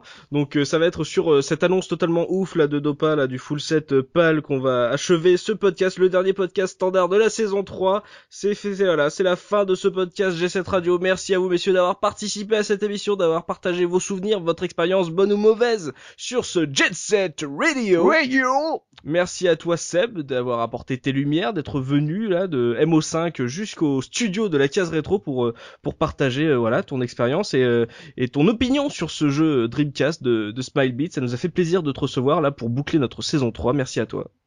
J'étais super content de, de venir. C'était vraiment très très sympa. Alors on espère que tu as passé un bon moment et justement on espère que vous aussi chers auditeurs de la case rétro vous avez passé un bon moment à nous écouter parler de ce Jet Radio. N'hésitez pas à nous partager vous vos propres souvenirs sur ce jeu dans les forums de la case rétro.fr ou alors un petit message sur Twitter, Facebook. Vous savez toujours qu'on lit tout ce que vous marquez et qu'on est toujours là pour vous répondre même si des fois un peu de temps mais on vous répond à chaque fois. On va se donner rendez-vous très prochainement pour le dernier podcast de la saison 3 de la case rétro, un podcast à ne pas manquer, un podcast hors série qui va être très très lourd qui va conclure cette saison 3 en beauté. Voilà, on aura le temps de vous remercier encore pour toute cette saison 3, pour les Golden Blog, pour tout ce qu'on a vécu sur cette saison 3, euh, le nouveau site et tout. Donc on, on viendra ça euh, sur le clap de fin de la saison 3 dans ce podcast hors série. Bah d'ici là, n'oubliez pas justement le rétro gaming et l'avenir des consoles next gen. Salut, salut. Salut. salut.